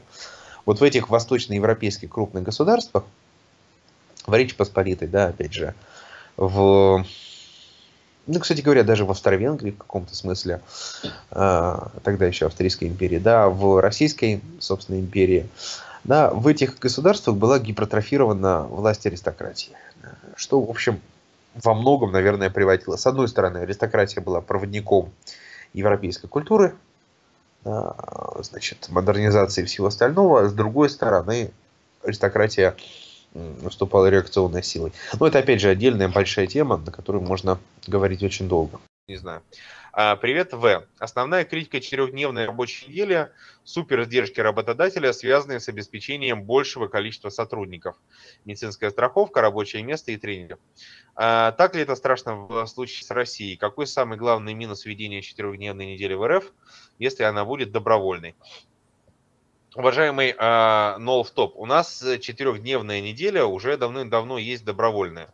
Нас никто не запрещает работодателю нанимать работника э, хоть на 10 часов в неделю, хоть на э, ну и так дальше. В общем, на какое угодно время, да, если больше 40, там уже возникают ограничения. Меньше 40 никаких ограничений нету. Недавно даже Министерство труда по этому поводу выпустило специальное письмо, где еще раз пояснило, что нет никаких значит, минимальных ограничений для наема по времени. А, ничего, опять же, страшного в том, что люди не работают полный рабочий день, тоже нет. Вообще, страна, в которой самый короткий рабочий день, а, это Нидерланды. Это одна из самых успешных экономик мира. Да, по меркам Европейского Союза это очень успешная экономика. Да, значит, крохотная страна, в которой по дешевый ВВП, сейчас я уже опять же, циферки не помню, но он на уровне самых богатых стран мира. Он намного выше, чем в соседней Бельгии, чем в соседней Франции и так дальше. Хотя, кстати, так было далеко не всегда. Еще в конце 19 века Нидерланды были отсталой страной по сравнению с Германией, соседней Бельгией, Францией и так дальше. Да? То есть очень успешная экономика, при этом люди работают мало. Почему? Потому что, во-первых, во-первых, работают официально устроенные а, работает официально устроено подавляющее большинство населения, да, то есть у нас нету такой частичной неформальной занятости, да, как у нас там, скажем, огромное количество людей, это особенно в провинции, в сельской местности формально нигде не устроены, но на самом деле там, не знаю, могут огород скопать каким-то дачникам, не знаю, забор построить и так дальше. Да, во-первых, все это у них э, официально э, оформлено, а во-вторых, да, действительно, например, женщины занимаются семьей и одновременно работают там скажем, 20 часов в неделю. Это совершенно нормально, в этом нет ничего страшного и ужасного. Вот. А что касается России, ну, в России проблема заключается не в том, что злое государство всех заставляет работать по а, 5 дней в неделю, а в том, что у людей просто мало денег элементарно. Проблема России, почему в России четырехдневная рабочая неделя э, вряд ли будет возможна, заключается в том, что в России просто тупо мало денег в 19 э, веке э, там нормально считалось 14-дневный рабочий день, да, э, нормальным считалось работать там по 60 часов в неделю, причем на производстве, не сидеть в офисе, не отсиживать значит, задницу, извиняюсь, вот, а там работать где-нибудь в шахте, у станка и так дальше по 60 часов в неделю. Вы попробуйте хотя бы час простоять у станка, а, значит, я думаю, что большинство наших слушателей не имеют такого опыта. Вот. А потом представьте, что нужно 60 а, часов в неделю так простоять. Да? А почему люди столько времени тратили на работу? Ну, элементарно для того, чтобы просто иметь хоть какой-то уровень жизни. Для того, чтобы элементарно не быть нищими, не быть бедными, не быть голодными.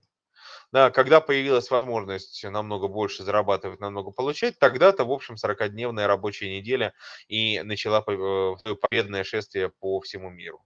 Я помню, мне Алексей говорил, мол, ха-ха, вот смотри, а, что-то он там, не помню. А, типа, если ты правый, ты, значит, выступаешь против 40-дневной э, рабочей недели. Ну, в таком контексте надо посмотреть, как он именно это сказал. Проблема в том, что вот есть Китай, которым правят коммунисты вроде как, и там 60-дневная рабочая неделя. А, вот, а в Европе, где... 60-часовая. Господи, 60-часовая рабочая неделя. А в Европе, где... это было бы слишком как-то хардкорно даже для да, китайцев. Да, да, да, да. Вот. А в Европе, да, в, же самое, в тех же самых Нидерландах, где, в общем, никаких коммунистов у власти нету, да даже социал-демократов там, в общем, нет, там вполне себе такие э, в экономическом плане очень правые партии, да, в них оказывается самая короткая рабочая неделя. Так что, видимо, здесь дело не в том, что пришли хорошие коммунисты и заставили правительство сделать покороче рабочую неделю, а просто в том, что люди просто стали элементарно богаче. У них появилось больше возможностей не э, тратить время на работу, а тратить время на себя, обеспечивая при этом себе э, приличный уровень жизни. Так что здесь у нас, ну, как обычно, телега стоит впереди лошади. Сначала должны быть зарплаты, как вот там у них, а потом уже все остальное приложится. От себя лично просто хочу напомнить, что в России уже была введена четырехдневная неделя и даже трехдневная неделя. По-моему, в 14 нет, в 15 году на КАМАЗе и на АвтоВАЗе вводили четырехдневную неделю. Такое бывает, да, регулярно. Да, трехдневную неделю. И, как вы понимаете, зарплата работников как ни странно, уменьшилось, потому что они не отрабатывали да. вот эти один или два дня. Это делалось для экономии на зарплате, потому что э, продукцию Ну, это обычно. Да, то есть, ну, это вот, да, это э, вот мера по сокращению заработной платы. Это то, что Капелюшников любит рассказывать, да, что наш э, рынок труда, он очень сильно отличается от западного. Если на Западе в случае кризиса увольняют людей, то у нас сокращают рабочее время, оставляя тех же самых людей. Что, с одной стороны, приводит к тому, что люди, в общем, ну, относительно социально защищены, у нас не бывает во время кризисов там э, массовых волн безработицы там до 30%, как в некоторых случаях. Но с другой стороны, да, это мешает обновлению а, производства, ухода с рынка там неэффективных а, производителей, мешает переквалификации людей, да, когда у человека, ну, откровенно говоря, нет других альтернатив, кроме как, значит, сменить свою квалификацию. А, вот, а, ну, тут можно долго про этот счет говорить. Да, опять же, массовая безработица без социальных выплат в современном обществе, наверное, была бы очень опасным, ну и очень болезненным для людей явлением, поэтому а, на местах а, местные власти заставляют э, предприятия в случае кризиса не увольнять людей, а сокращать им рабочее время. Опять же, у этого есть плюс, у этого есть минус. Да, то есть, с одной стороны, снижается социальная нагрузка, с другой стороны, вот, э, замедляется обновление экономики, значит, смена э, профессиональных навыков и так дальше. Ну, здесь все понятно. Так, э, по... еще раз скажу, она занимается откровенным мошенничеством.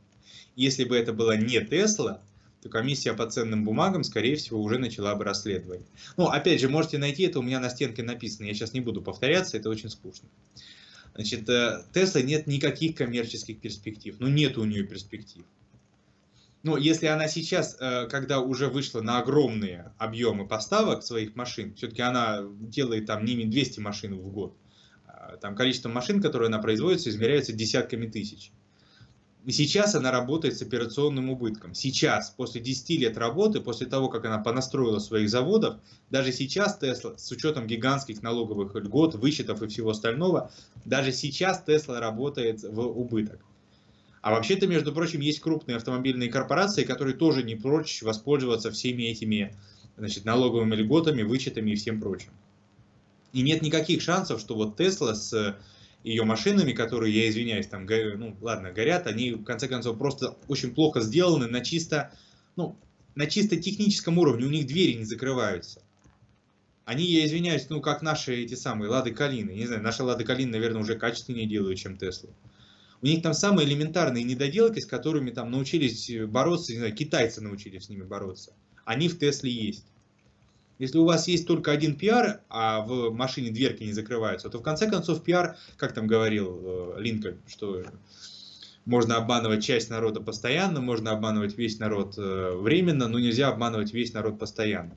Можно очень долго заниматься пиаром, но если у вас двери в машине не закрываются, то в конце концов вы обанкротитесь. Значит, э, вопрос, почему тогда Тесла стоит столько денег? Если, значит, э, все это на самом деле так. Почему инвесторы, причем не глупые инвесторы, вкладывают в Теслу такие деньги? Ну, ответ заключается в том, что, как говорил Кейнс, э, рынки могут оставаться безумными дольше, чем вы будете оставаться в сознании. Ну, это такой вольный перевод. Значит, есть такая замечательная компания, ну, про это тоже всегда говорят, когда говорят о финансовых рынках. Есть такая замечательная компания, называется Royal Dutch Shell, да, значит, ну, которая занималась в основном бурением в Северном море. И ее акции в какой-то момент были разделены значит, э, на голландские и английские. При этом акции эти были, ну, э, вот разделенные акции, они были абсолютно одинаковые. Ну, э, в первом приближении можно сказать, да, что они были абсолютно одинаковыми. То есть, если ну, грубо говоря, там у них было не совсем равное соотношение, но, а, грубо говоря, значит, э, чтобы не влезать в подробности, если на одну акцию приходился дивиденд в размере, там, не знаю, 1 доллар, ну, 1 фунт стерлингов, то на другую акцию тоже должен был приходиться дивиденд в размере 1 фунт стерлингов. То есть эти акции, они были функционально абсолютно одинаковые. При этом в 90-е годы разница в ценах между двумя этими э, акциями доходила до 20%. Никакого рационального объяснения этому нет. Ну, это абсолютно одинаковые две акции. Ну вот стоят в магазине, не знаю, два сникерса. Один стоит 20 рублей, а другой стоит 24 рубля. И люди покупают и те, и другие.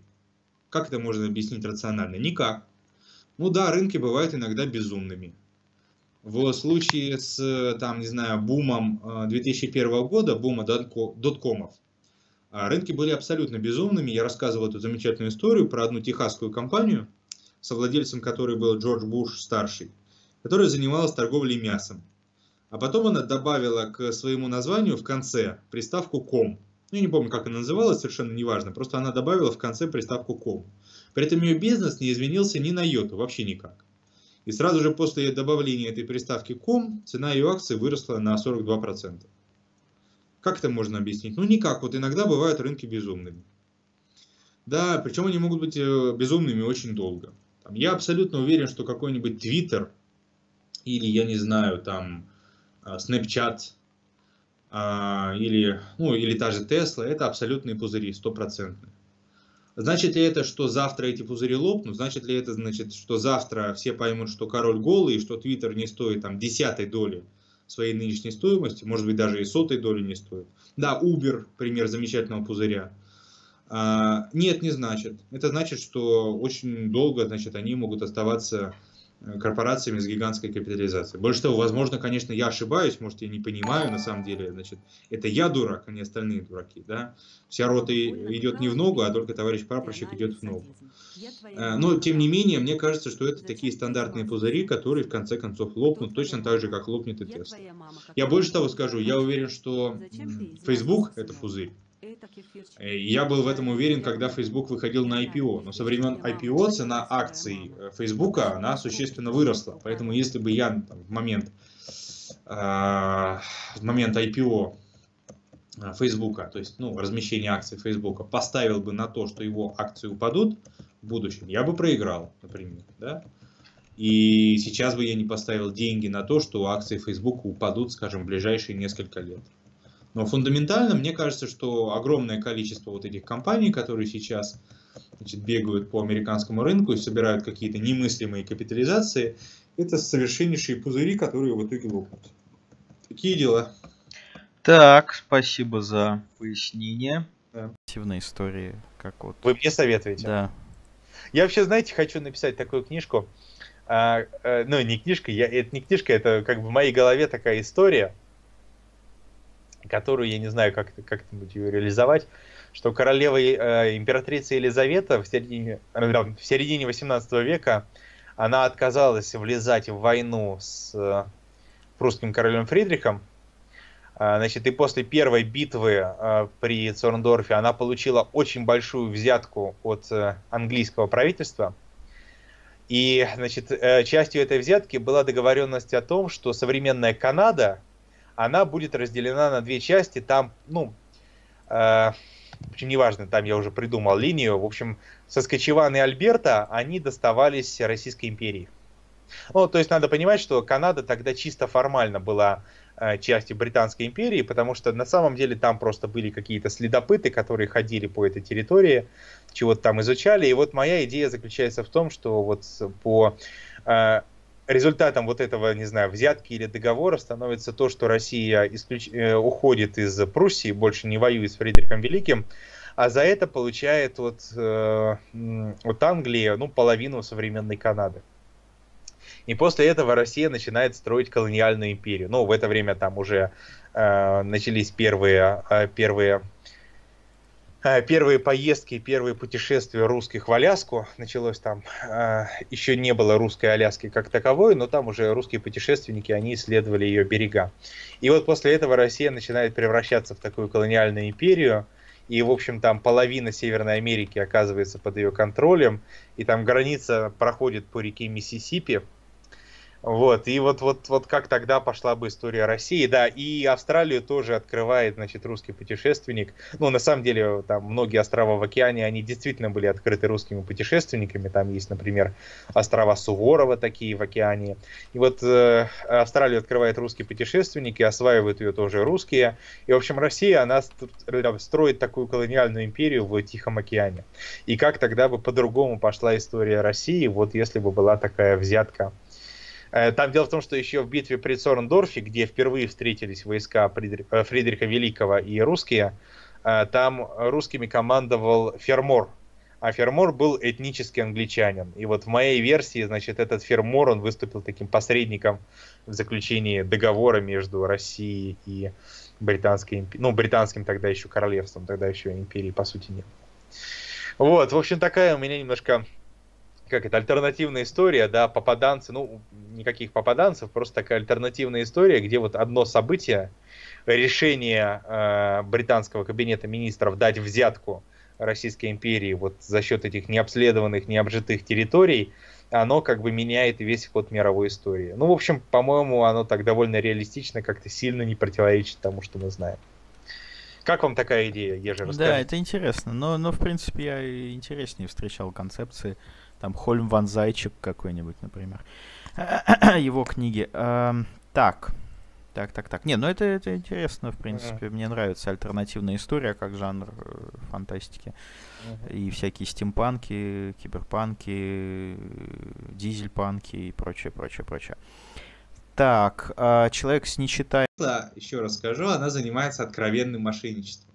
Если бы это была не Тесла, то комиссия по ценным бумагам, скорее всего, уже начала бы расследование. Ну, опять же, можете найти это у меня на стенке написано. Я сейчас не буду повторяться, это очень скучно. Значит, Тесла нет никаких коммерческих перспектив. Ну, нет у нее перспектив. Ну, если она сейчас, э, когда уже вышла на огромные объемы поставок своих машин, все-таки она делает там не 200 машин в год, а там количество машин, которые она производит, измеряется десятками тысяч. Сейчас она работает с операционным убытком. Сейчас, после 10 лет работы, после того, как она понастроила своих заводов, даже сейчас Тесла, с учетом гигантских налоговых льгот, вычетов и всего остального, даже сейчас Тесла работает в убыток. А вообще-то, между прочим, есть крупные автомобильные корпорации, которые тоже не прочь воспользоваться всеми этими значит, налоговыми льготами, вычетами и всем прочим.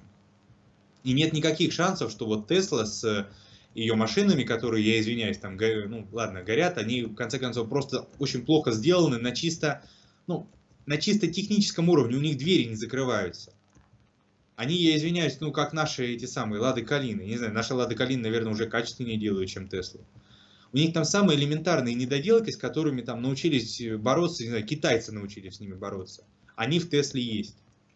Если у вас есть только один пиар, а в машине дверки не закрываются, то в конце концов пиар, как там говорил э, Линкольн, что можно обманывать часть народа постоянно, можно обманывать весь народ э, временно, но нельзя обманывать весь народ постоянно. Можно очень долго заниматься пиаром, но если у вас двери в машине не закрываются, то в конце концов вы обанкротитесь. Значит, э, вопрос, почему тогда Тесла стоит столько денег? Если, значит, э, все это на самом деле так. Почему инвесторы, причем не глупые инвесторы, вкладывают в Теслу такие деньги? Ну, ответ заключается в том, что, как говорил Кейнс, э, рынки могут оставаться безумными дольше, чем вы будете оставаться в сознании. Ну, это такой вольный перевод. Значит, есть такая замечательная компания, ну, про это тоже всегда говорят, когда говорят о финансовых рынках. Есть такая замечательная компания, называется Royal Dutch Shell, да, значит, ну, которая занималась в основном бурением в Северном море. И ее акции в какой-то момент были разделены значит, э, на голландские и английские. При этом акции эти были, ну, э, вот разделенные акции, они были абсолютно одинаковые. Ну, э, в первом приближении можно сказать, да, что они были абсолютно одинаковыми. То есть, если ну, грубо говоря, там у них было не совсем равное соотношение, но, а, грубо говоря, значит, э, чтобы не влезать в подробности, если на одну акцию приходился дивиденд в размере, там, не знаю, 1 доллар, ну, 1 фунт стерлингов, то на другую акцию тоже должен был приходиться дивиденд в размере 1 фунт стерлингов. То есть эти акции, они были функционально абсолютно одинаковые. При этом в 90-е годы разница в ценах между двумя этими э, акциями доходила до 20%.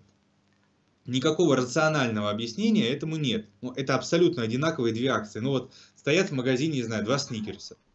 Один стоит 20 рублей, а другой стоит 24 рубля. И люди покупают и те, и другие. Как это можно объяснить рационально? Никак. Ну да, рынки бывают иногда безумными. В случае с, там, не знаю, бумом 2001 э, года, бума доткомов, рынки были абсолютно безумными. Я рассказывал эту замечательную историю про одну техасскую компанию, совладельцем которой был Джордж Буш старший, которая занималась торговлей мясом. А потом она добавила к своему названию в конце приставку «ком». Я не помню, как она называлась, совершенно неважно. Просто она добавила в конце приставку «ком». При этом ее бизнес не изменился ни на йоту, вообще никак. И сразу же после добавления этой приставки «ком» цена ее акций выросла на 42%. Как это можно объяснить? Ну никак, вот иногда бывают рынки безумными. Да, причем они могут быть э, безумными очень долго.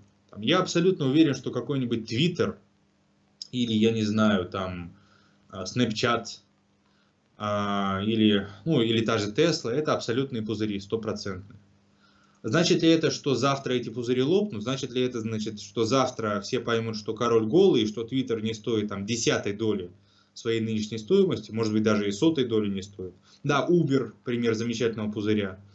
А, нет, не значит. Это значит, что очень долго значит, они могут оставаться корпорациями с гигантской капитализацией. Больше того, возможно, конечно, я ошибаюсь, может, я не понимаю, на самом деле, значит, это я дурак, а не остальные дураки, да. Вся рота идет не в ногу, а только товарищ прапорщик идет в ногу. Э, но, тем не менее, мне кажется, что это такие стандартные пузыри, которые, в конце концов, лопнут точно так же, как лопнет и Тесла.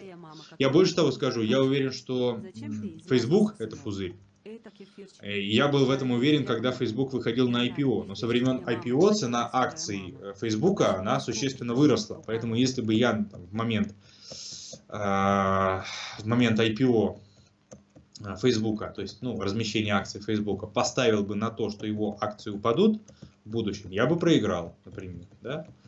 И сейчас бы я не поставил деньги на то, что акции Facebook упадут, скажем, в ближайшие несколько лет.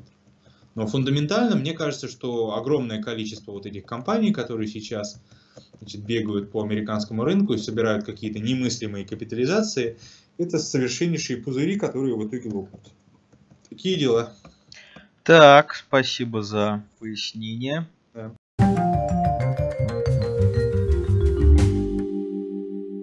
Ребятушки, всем привет, я Павел Городницкий, и сегодня мне очень неудобно сидеть, потому что мне мешает мой длинный розовый хвост. Это самая крысиная программа о русском футболе, 7 инсайдов, подписывайтесь на канал и поехали! Как Юрий Семин стал тренером Ростова? Давайте изучим все новостные ленты сразу после того, как выяснилось, что Карпин уходит из Ростова. Вот заголовочек. Ростов могут возглавить Мусаев, Петреску или экс-тренер Казахстана Стойлов. Еще вспоминали потом про Кирилла Новикова, потом бац, среда, Палыч может зайти в Ростов и уже днем объявляют Семин новый тренер Ростова. Что же произошло? Дело в том, что агенты Курбана Бердыева на уровне губернатора согласовали кандидатуру Курбана и начали навязывать потом эту же кандидатуру футбольной футбольный клуб Ростов, который несколько лет назад судился с Бердыевым, потому что тот себя повел не совсем красиво. Скриншот у вас на экране, можете поставить на паузу, все прочитать. Но в любом случае, в Ростове именно вот эти вот менеджеры Ростова поняли, что они не хотят Бердыева. И чтобы отбояриться от Курбана, им нужна была равно великая фигура. Кто-то такой же статусный. А кто есть такой же титулованный? Юрий Павлович Семин. И именно поэтому ему набрали, сказали, Юрий Павлович, мы вас приглашаем, и Семин с радостью согласился. Ребятушки, я вам напоминаю, что моих легальных партнеров из Париматч вернулась легендарная, горяченная, обжигающая акция бонус до 5000 рублей за первый депозит на игровой счет. Как получить этот бонус? Самое главное, пройдите регистрацию до конца, пройдите верификацию до конца, изучайте все условия по ссылочке, которая лежит прямо в закрепленном комментарии и вы получите грандиозный бонус. Чтобы получить максимальный, напоминаю, нужно пройти верификацию. Это вообще не сложно, занимает буквально какие-то минуточки. И помимо этого бонуса скачивайте приложение Parimatch, потому что оно работает просто роскошно. Пользуюсь им каждые выходные. Кто из РПЛ сильнее всех мечтает о Европе? Даю вам 3 секунды. Раз, два, три. Ответик очень простой. Зелимхан Бакаев. Выяснилось, что он дал авторизацию вообще всем существующим агентам, чтобы они пристроили его в Европу. И как только, это вообще самый шокирующий слух, как только были разговоры, что Ньюкасл купят какие-то богатые владельцы, Зелимхан, а вернее его представители, сразу же начали выяснять, можно ли туда пристроить старшего Бакаева. Откуда вообще такое стремление? Откуда такая уверенность, что Зелимхан Бакаев зарешает на европейском уровне? Оказывается, Джабраил Бакаев, отец братьев и бывший футболист, каждый день им втолковывает. Ребята, вы у меня лучшие в РПЛ, вы еще раскроетесь, вы же просто будущие звезды, вы всех разорвете.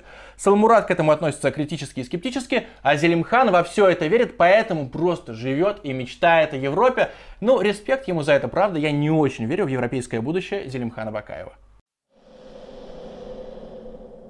Как Валерий Карпин выжил врачей сборной России – Доктора Безуглов и Бутовский годами трудились в сборной России, а теперь они ее покинули, потому что Карпин привел в сборную своего тренера по физподготовке Луиса Мартинеса. А Мартинес порамсил с врачами сборной. Что же у них произошло? Все российские спортивные медиа написали, что был конфликт. В чем он заключался? Выяснилось, что Луис Мартинес пришел и говорит так, Безуглов и Бутовский, предоставьте мне, пожалуйста, отчеты по всем прошлогодним травмам всех сборников. А Бутовский и Безуглов не могут этого сделать, потому что у них нет таких отчетов. И они это объяснили. Мартинес немножечко покряхтел и говорит, так, тогда дальше мне давайте делайте отчеты по турам РПЛ, по каждому сборнику в PDF, все красиво. И, конечно же, Безуглов и Бутовский, которые привыкли работать по-другому, ответили, давай, если что-нибудь с кем-нибудь случится, мы в WhatsApp тебе скинем, Луиса Мартинеса не устроил такой подход, Безуглова и Бутовского не устроило такое общение, тем более Бутовский и сам собирался уходить из сборной. В общем, теперь в сборной нет этих врачей, потому что Карпин молчаливо поддержал Луиса Мартинеса. Что вообще говорят про этого Мартинеса? Например, Игорь Рабинер написал, что он сдыхля, что в России Ростов постоянно валился весной, но я поспрашивал, И действительно, на Западе этого Луиса считают профиком, вообще заслуженным человеком, так что посмотрим, что будет со сборной России. Правда ли, что в сборной России забыли про вратаря Станислава Крицука? Я специально написал Стасу, и он сказал, нет, это чушь, про него не забывали, хотя могло сложиться такое впечатление. Со Стасом связался Кафанов, сказал, мы за тобой следим, играй, развивайся и так далее. Между прочим, у Крицука два матча в португальской суперлиге, которая гораздо сейчас сильнее, чем РПЛ, два сухаря и 10 сейвов. Так что я думаю, что есть шансы попасть в сборную Карпина. Что меня удивило вообще в подходе Кафанова? Он вызвал в сборную пятерых вратарей. Сначала Письякова, Гильермо, Дюпина и Максименко, а потом еще и довызвал Лунева, несмотря на то, что агент Лунева прямо у себя в телеграм-канале, то есть публично, назвал Кафанова и Карпина пиздоболами. Возможно, Кафанов этого просто не заметил. Какой напрашивается вывод? Давайте вот смотреть. Итак, Карпин уже встретился со всеми сборниками и даже с Загоевым, которого долго не вызывали в сборную. Привлек в сборную лучшего тренера России по вратарям. Затребовал отчеты по травмам. Ну, не он, а фактически его человек. То есть Карпин показывает, как он серьезно настроен. Зачем он это делает? Чтобы даже если не получится отобраться на чемпионат мира, все равно сохранить работу в сборной России.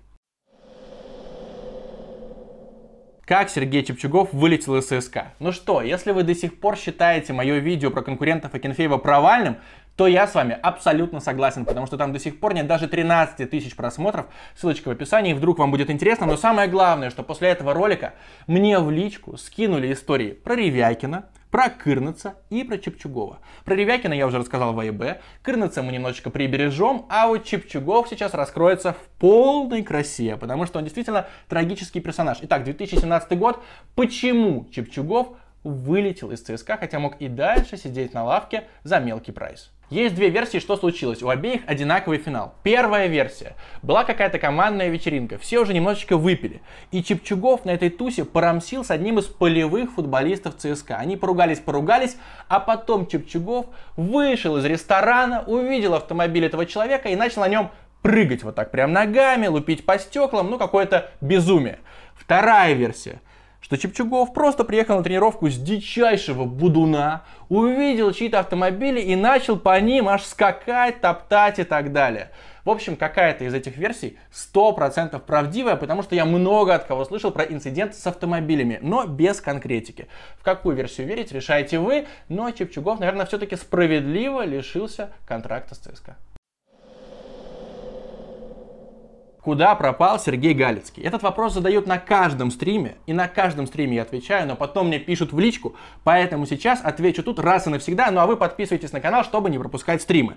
Итак, Сергея Галицкого реально полгода фактически нет в Краснодаре. Официальная версия, что у него аллергия на цветение амброзии, а амброзия прямо расцветает в Краснодаре, и Галицкий мучается. Но есть и неофициальная версия, что сильно болеет либо он, либо его супруга, и поэтому он в Россию приезжает максимум на пару дней, только по делам, причем не по краснодарским, я имею в виду футбольный клуб, делам, а по каким-то другим, и он еще даже ни разу не виделся с Гончаренко лично. Во-первых, всем здоровья, не только Сергею и его супруге. И во-вторых, Игорь Робинер недавно писал, что Галицкий просит Гончаренко всегда коротко разыгрывать мяч от ворот, а Гончаренко с ним спорит. То есть коннект все-таки присутствует. Примерно как у Тухеля, который до финала Лиги Чемпионов ни разу не видел Абрамовича. В любом случае, у Гончаренко сейчас счастливые недели, потому что если Галицкий вернется в Россию, начнутся эти визиты на тренировки, на вертолете и удары по воротам в туфлях. Почему сейчас не выходит коммент-шоу? Я поступил как настоящий журналист. Как журналист, я говорю, как Ксения Собчак. Я задал этот вопрос трем людям, которые не связаны друг с другом. Где же коммент-шоу? И получил, к сожалению, крайне унылые ответы, что коммент-шоу в отпуске, потому что Казанский и Гудсайт сваливали в Токио, другие комментаторы немножечко задолбались, и до сентября это шоу на паузе. И Генич написал в Твиттере, в общем-то, то же самое, но вопросов дофига, поэтому я отвечаю. И тем не менее, откуда же взялись слухи о закрытии коммент-шоу? Понятно, что программа крайне дорогая, потому что там нужно платить и гонорары ведущим, и за сценарий нужно тоже кэш отстегивать, и за локации, и за монтаж, за съемку и так далее. Я даже боюсь представить, сколько стоит один выпуск коммент-шоу. И насколько я знаю, Слуцкий же был экспертом коммент-шоу во время Евро, и он получил такое баблище, что не смог от него отказаться. По разным оценкам от 300 до 500 тысяч рублей за один выпуск. Таким же примерно был гонорар Шнура за один выпуск шоу «Культура», то есть Слуцкий вот так же рейтингуется. Вы спросите, зачем евровому миллионеру Слуцкому какие-то там 500 тысяч рублей или 300 тысяч рублей? Он вкладывает бабки в стадион, поэтому это для него очень приятная халтурка посидеть, пошутить, поговорить о футболе и еще поднять лаве на новый стадик. Правда ли, что в «Зенит» нельзя брать игроков из Грузии? Пишет мне в личку ВКонтакте подписчик и говорит, я тут посмотрел все составы «Зенита» с 92 -го года, ни одного грузина. И друг этого подписчика ему втирал, что при Путине в «Зените» никогда не будет ни единого грузина. Интересная теория, согласитесь. Сразу вспоминается история Ливана Кении, которого якобы слили, написав письмо руководству в 2012 году. На самом деле, насколько я понял, в те времена у оборзевших зенитовских лидеров была такая традиция. Приходит новичок, проводит несколько тренировок, и потом вся эта коалиция, Быстров, тот самый, который выступает против легионеров сейчас почти каждый раз на Матч ТВ, Киржаков и другие авторитетные футболисты, ну, Денисов, естественно, они обращались напрямую к боссам и говорили, так, этот не тянет, пожалуйста, избавляйтесь от него. А Спалетти был не против этой движухи, также поступили с Ливаном Кеней. И, в принципе, его карьера доказала, что его слили не зря. Но возвращаемся к теории о том, что в «Зените» не приемлют грузин. Оказывается, в «Зените» начинал свою карьеру, кто бы вы думали, Соломон Кверквелия. Правда, он не продвинулся выше Зенита-2, но все-таки он присутствовал. Есть этот клуб у него в биографии на трансфермаркте. Правда, потом я открыл список 20 лучших грузин в истории РПЛ, и там из ЦСКА, например, тоже никого нет, так что, скорее всего, вот просто совпадение, что в Зените грузины не заиграли. В то, что Путин запрещал Зениту брать грузин, это какой-то бред. Я не верю абсолютно.